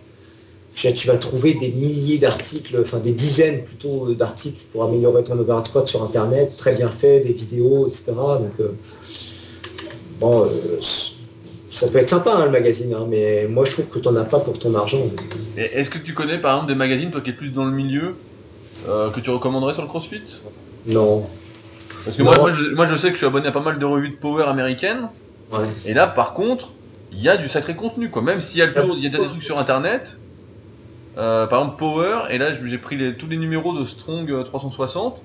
Non, ce qui, peut être intéress- ouais, ce qui peut être intéressant, si on veut dépenser un peu d'argent, c'est euh, s'abonner à certains sites euh, spécialisés. Euh, je crois que, bah, par exemple, tu citais Kelly Kelly Starrett, il a, Mobility Wood. ouais, il a une partie payante de son site qui, qui- qui a l'air assez intéressante. Euh, Qu'est-ce qu'il y a encore Euh, Il y a le CrossFit Journal aussi. Il y a pas mal d'articles. hein, euh, Ça peut être intéressant de se- s'abonner. C'est pas très cher et, euh, il y a quand même beaucoup d'articles intéressants. Voilà. euh, non, les magazines, c'est bon. c'est- Moi, je trouve ça sympa quand tu es passionné. C'est vrai que tu as de belles photos, tu as des articles, tu as un peu des news sur tes champions que tu aimes bien et tout. Mais tu as vraiment beaucoup de pubs. euh, pas que ça va le. Enfin, je tu le lis en 5 minutes le truc. Ouais, pratiquement. C'est vrai, hein. ça- Bah, je, enfin, je- je me suis abonné pour deux, pour deux ans, alors je te dirai si je trouve quelque chose de bien. Moi, je l'ai lu, je l'ai lu, hein, je l'ai téléchargé, je te dis, donc euh, bon, c'est pas bien, hein, je sais, mais je trouve que ça vaut pas le coup. euh, voilà. Il y a des magazines euh, que j'achèterais euh, si vraiment j'en avais pour mon argent, mais là, c'est pas le cas. Bon, bah, on a répondu à toutes les questions qui nous avaient été posées pour, pour ce podcast. Est-ce que tu veux rajouter quelque chose, Phil? Euh, ouais, je crois qu'il y avait un- une question sur le surentraînement. Bah, en fait, je l'ai traité quand, euh, pour moi, euh, comment on s'organise en fait. Ah ouais, ouais, ok. Ouais, en fait, je voulais rajouter un petit truc, c'est que en fait, le, que ça veut dire quoi s'entraîner? C'est tu t'entraînes bien sûr pour être meilleur, pour faire des meilleurs perfs, mais tu t'entraînes aussi pour être capable de supporter de plus en plus euh, une quantité d'entraînement. Et ce qui se passe pour le surentraînement, souvent, enfin ce que je vois, c'est que les, gens découvrent le crossfit, ils ont l'habitude de s'entraîner, comme tu disais, 3-4 fois par semaine. Ils veulent, ils veulent tout de suite cartonner, donc ils prennent un programme euh, qu'ils ont trouvé de, pro sur Internet et ils se lancent là-dedans à fond. Ah, forcément, les mecs, ils explosent. Quoi. Tu, passes pas de 3 entraînements par semaine à 2 entraînements 6 fois par jour, enfin 6 jours sur 7, du jour au lendemain. C'est, il faut y aller progressif. Bah, tu fais bien de le dire, ouais, c'est progressivement Tu- et, tu tu surtout adapté un par jour, rapport à tu essayes deux entraînements par jour, mais tu regardes comment tu réagis. Enfin, je veux dire, il faut s'entraîner justement pour être entraîné. Si tu n'es pas entraîné à t'entraîner six fois par jour, tu, ça peut pas le faire. Quoi. Donc, euh, y aller progressivement. Et progressivement et bien s'entraîner par rapport aussi à son rythme de vie. Comme on, on le disait tout à l'heure, si t'as le temps de t'entraîner trois fois, euh, et sinon t'es crevé, bah tu vas pas essayer de forcer. euh, Voilà, si tu peux faire une séance de, mobilité derrière d'une demi-heure, tu as le temps de le faire, tu, verras que tu arrives à mieux t'entraîner le lendemain. Et si tu n'as pas le temps de la faire, ah bah, c'est sûr que ça va être vachement plus dur que le lendemain. Et au bout de trois jours, tu as mal partout. Donc euh, oui, il faut prendre le temps. Mais enfin, dans une journée, il y a quand même beaucoup de temps euh, perdu. Je crois que les Français regardent euh, 4 heures par jour la télé. Combien de temps on passe sur Facebook? Combien de temps Ah bah on toi, passe toi, sur toi beaucoup, je le sais. Ouais, mais moi je travaille pas beaucoup, donc je peux Toi, me- toi énormément, je te vois tout le temps. moi je travaille deux nuits par semaine, donc euh, je peux me le permettre si je veux passer du temps. Et, et moi j'ambitionne pas de devenir euh, le meilleur crossfitter du monde non plus. Eh, Ça me fait me poser une question qui va rester un, un peu en, en suspens. Ah, J'ai presque oublié la question. Tu m'as fait oublier la question. Euh, voilà. Tu dis, à juste titre, que quand on fait 30 minutes de mobilité après l'entraînement, on récupère mieux. Ce qui est vrai. Euh, moi je le vois bien. Et si on ne fait pas, on est cassé le lendemain. Ouais. Mais est-ce que justement faire ces 30 minutes de plus à la fin n'est pas un cache-misère de ta, de ta destruction progressive? Non. Non, parce que tu, tu c'est tu vois, tu vas dénouer des tissus, tu vas euh, entretenir ta. Tu sais, les- le truc s'installe, le- par exemple, la perte de mobilité, ça s'installe pas du jour au lendemain. C'est quelque chose qui s'installe petit à petit, c'est vachement vicieux, quoi. Et euh, prendre le temps de, faire ses étirements, travailler sa mobilité, c'est euh, empêcher, tu vois, ce- ce- ce- ces choses néfastes de s'installer progressivement. Donc euh, non, c'est toujours, euh, c'est toujours bénéfique, c'est pas du cache-misère. C'est- en plus tu vas réduire ton risque de blessure. euh, C'est, tu vois, quand tu quand as une position saine d'overhead squat, et ben tu mets pas en place des compensations qui elles sont vont être dangereuses. Donc euh, non, c'est jamais, euh, non pour moi c'est pas du cache-misère, c'est vraiment quelque chose de positif. euh. Voilà, bah c'était Je là. fais, je fais pas assez, je l'ai fait beaucoup trop tard, j'ai pris conscience de ça beaucoup trop tard. Bah oui, mais comme nous tous. Comme euh, voilà, bah, comme euh, On, Voilà, mais- on- on démarre, on se pense incassable, et puis dès que t'as un peu mal, tu te dis bon bah. ouais. Et en plus. Moi je voyais pas le béné, j'ai pas vu le bénéfice tout de suite. Tu vois, mon rouleau d'automassage depuis un moment, et au début je trouvais que ça servait à rien quoi. Et ah, maintenant, tu vois, quand j'ai des petites douleurs au psoas-ciliaque, au- tu vois, maintenant je sens vraiment le, la différence quoi, hein. Quand, quand j'ai pas fait mes automassages, euh, au bout de 2-3 jours, euh, les- j'ai des petites douleurs qui reviennent, tu vois, au piriforme, au fessier. C'est. Tu, tu prêches Ah. un convaincu. Mm. Il faut, faut convaincre les autres maintenant. Bah, j'ai pré- j'ai prévu. euh, Ouais, j'ai vu que tu t'intéressais à fond. euh, Ouais, ouais, bah j'ai bien exploré le sujet, donc là j'ai prévu dès que j'aurai du temps de faire au moins une, cinquantaine de vidéos sur le sujet. Ouais, j'ai vu tes, tes vidéos front squat. Tu vois, tu- on regarde tes vidéos il y a trois ans et maintenant, Ah ouais, non mais j'y suis, j'y suis presque. trouver la nuit. Il, man- il manque pas grand chose pour être vraiment bien. Il manque encore un peu là, je vois, mais euh... Et t'as pas moins de force, tu vois, t'as pas moins de force qu'avant au front squat. Ah non, je suis plus fort. Donc ta prise euh, pourrie euh, d'avant, euh, bras croisés là, ou Non mais je faisais avec un harnais un avant. rack, ouais, ouais, mais c'est pourri. T'as pas moins de force maintenant que t'as travaillé ta mobilité, que t'as une belle prise d'altéro. Ah non mais la, la prise Et même je suis sûr que tu vas gagner de la force parce que c'est quand même plus. Ah non mais je, sais- je sais que je vais gagner de la force. En c'est une, erreur, qu'on nous a inculquée parce que on va pas citer de nom. Phil ne cite pas de nom. Je Ouais. en avance. Parce que certains nous ont inculqué que euh, la souplesse c'était euh, c'était pas forcément très utile, que c'était une question de morphologie, etc. Donc for- forcément, tu te dis bon bah c'est comme ça et puis c'est comme ça quoi. Alors que tu vois bien que quand t'es un peu plus mobile, que t'es plus à l'aise dans ton mouvement, sais quand tu le sais pas. Tu fais ton squat, tu dis bon bah putain c'est bizarre et tout, je suis obligé de forcer pour descendre. Le lendemain je suis archi raide, tu dis qu'est-ce qui se Tu te dis c'est normal parce qu'on t'a dit que c'était une histoire de morphologie et que de toute façon pour être raide. ne pas être capable de s'accroupir, c'est jamais normal, quelle que soit ta morphologie. Donc voilà, on te dit c'est normal. Donc après, quand tu fais, tu te dis attends, c'est pas normal. Tu parles avec les autres, tu te dis putain, c'est pas normal. Tu fais tes étirements, ta mobilité, et puis que tu vois que tu te mets en place, et puis que t'arrives à exploser, tu te dis bah Ouais, voilà, tu te tu dis on m'a raconté- on m'a raconté que des conneries. Tu mesures un 95, c'est ça, un 93 Ouais, 95. Ah. Bon, De toute façon, moi j'en connais euh, des dizaines, comme toi. Mec, plus d'un mètre 90 qui squatte cul par terre. Donc euh, c'est faisable. Mais, euh, ouais, c'est faisable. Non, non, mais c'est juste pas que pendant longtemps, il y a des spécialistes qui avaient un peu la main mise sur le En fait, milieu. soit, soit tu, tu, tu le perds jamais, ça. C'est-à-dire que soit dès le début, en fait, euh, dès que tu es, jeune, dès que tu as 11-12 ans, tu, tu le travailles et tu, tu le perds jamais. Et ça se passe très bien. Euh, soit, ben, voilà, pendant euh, 10 ans, tu l'as pas bossé. Et à ce moment-là, ben, c'est sûr que tu vas pas y arriver tout de suite. Ça va prendre un an, deux ans, trois ans peut-être de travail pour retrouver cette mobilité perdue. Mais euh, non, ne pas être capable de s'accroupir, c'est jamais normal. À moins d'être handicapé, mais vraiment de, souffrir d'un grave handicap. Quoi. Moi, on m'a dit que c'était une histoire de morphologie, Phil. Mais non, c'est pas une histoire de morphologie. là. Et oui, c'est une histoire de morphologie. Si tu as une morphologie qui est vraiment complètement anormale, mais euh, si tu as une morphologie anormale, c'est pas normal par définition. Moi, C'est- moi, on m'a dit que tu avais une morphologie à éviter le gluten. ah non, moi j'aime bien le. Enfin, j'aime bien. Non, en fait, j'en mange pas tant que ça, tu sais. Et à boire au moins un litre de lait par jour. Ah oui, par contre, oui, produits laitiers, ça, j'en bois. Mais- Mais c'est morphologique. Non, mais c'est moi je digère bien le lactose, euh, j'ai pas de problème, euh, j'ai pas de problème de flatulence, j'ai pas de problème de digestion. Pourquoi J'adore ça? Je sens que ça me fait du bien. euh, Pourquoi je.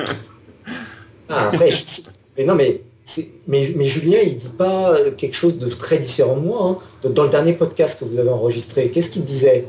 Il disait oui, le gars qui est, qui est intolérant, bah oui, c'est sûr que euh, le mec qui est allergique, c'est, pire. Bien sûr qu'il doit pas prendre de lait. Le mec qui n'arrive pas à le digérer, euh, qui, a des problèmes gastriques à cause de ça, bah, bien sûr qu'il faut pas. Voilà, c'est une question de bon sens. Mais bon, quand tu es en bonne santé, euh, moi ça fait 25 ans euh, que je bois du lait tous les jours. euh, moi j'ai pas, j'ai aucun problème de santé, j'ai pas de, je le digère très bien, j'adore ça. Je vais pas. Non, moi je me prive pas. Bon, testé, tu sais, j'ai testé, j'ai arrêté parce que tout le monde me dit oui, c'est bien, au moins teste, tu verras. Bon, moi je voyais pas ce que ça pouvait changer pour moi parce que j'avais pas de problème. Donc j'ai quand même testé. Bah, résultat, j'ai perdu du poids et mes perfs elles baissaient. Donc euh, alors peut-être que je compensais pas avec d'autres aliments parce que c'est quand même assez calorique, mais mais bon moi ça m'a pas réussi, ça m'a, j'ai, si tu veux, ça m'a rien apporté d'arrêter quoi. Donc euh, j'ai j'ai vu aucun changement. bah, tu étais même malheureux. Tu m'as dit que t'étais, t'avais une, dé- lim- limite une dépression, euh, ça n'allait plus bien. Ah, N'importe quoi.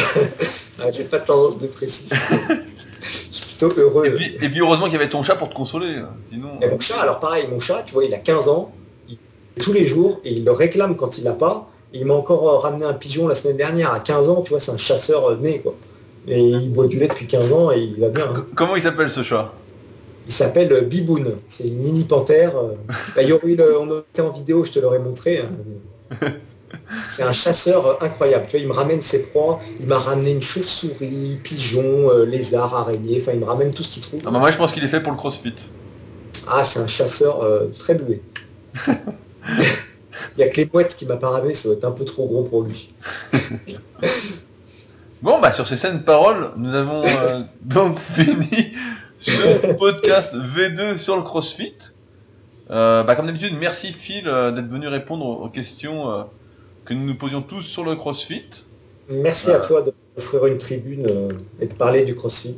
Bah, J'espère que ça plaira encore une fois. Donc je remercie d'avance tous ceux qui vont écouter, qui vont partager ce podcast pour nous encourager à continuer euh, et puis à essayer d'aider le CrossFit à se développer euh, en France.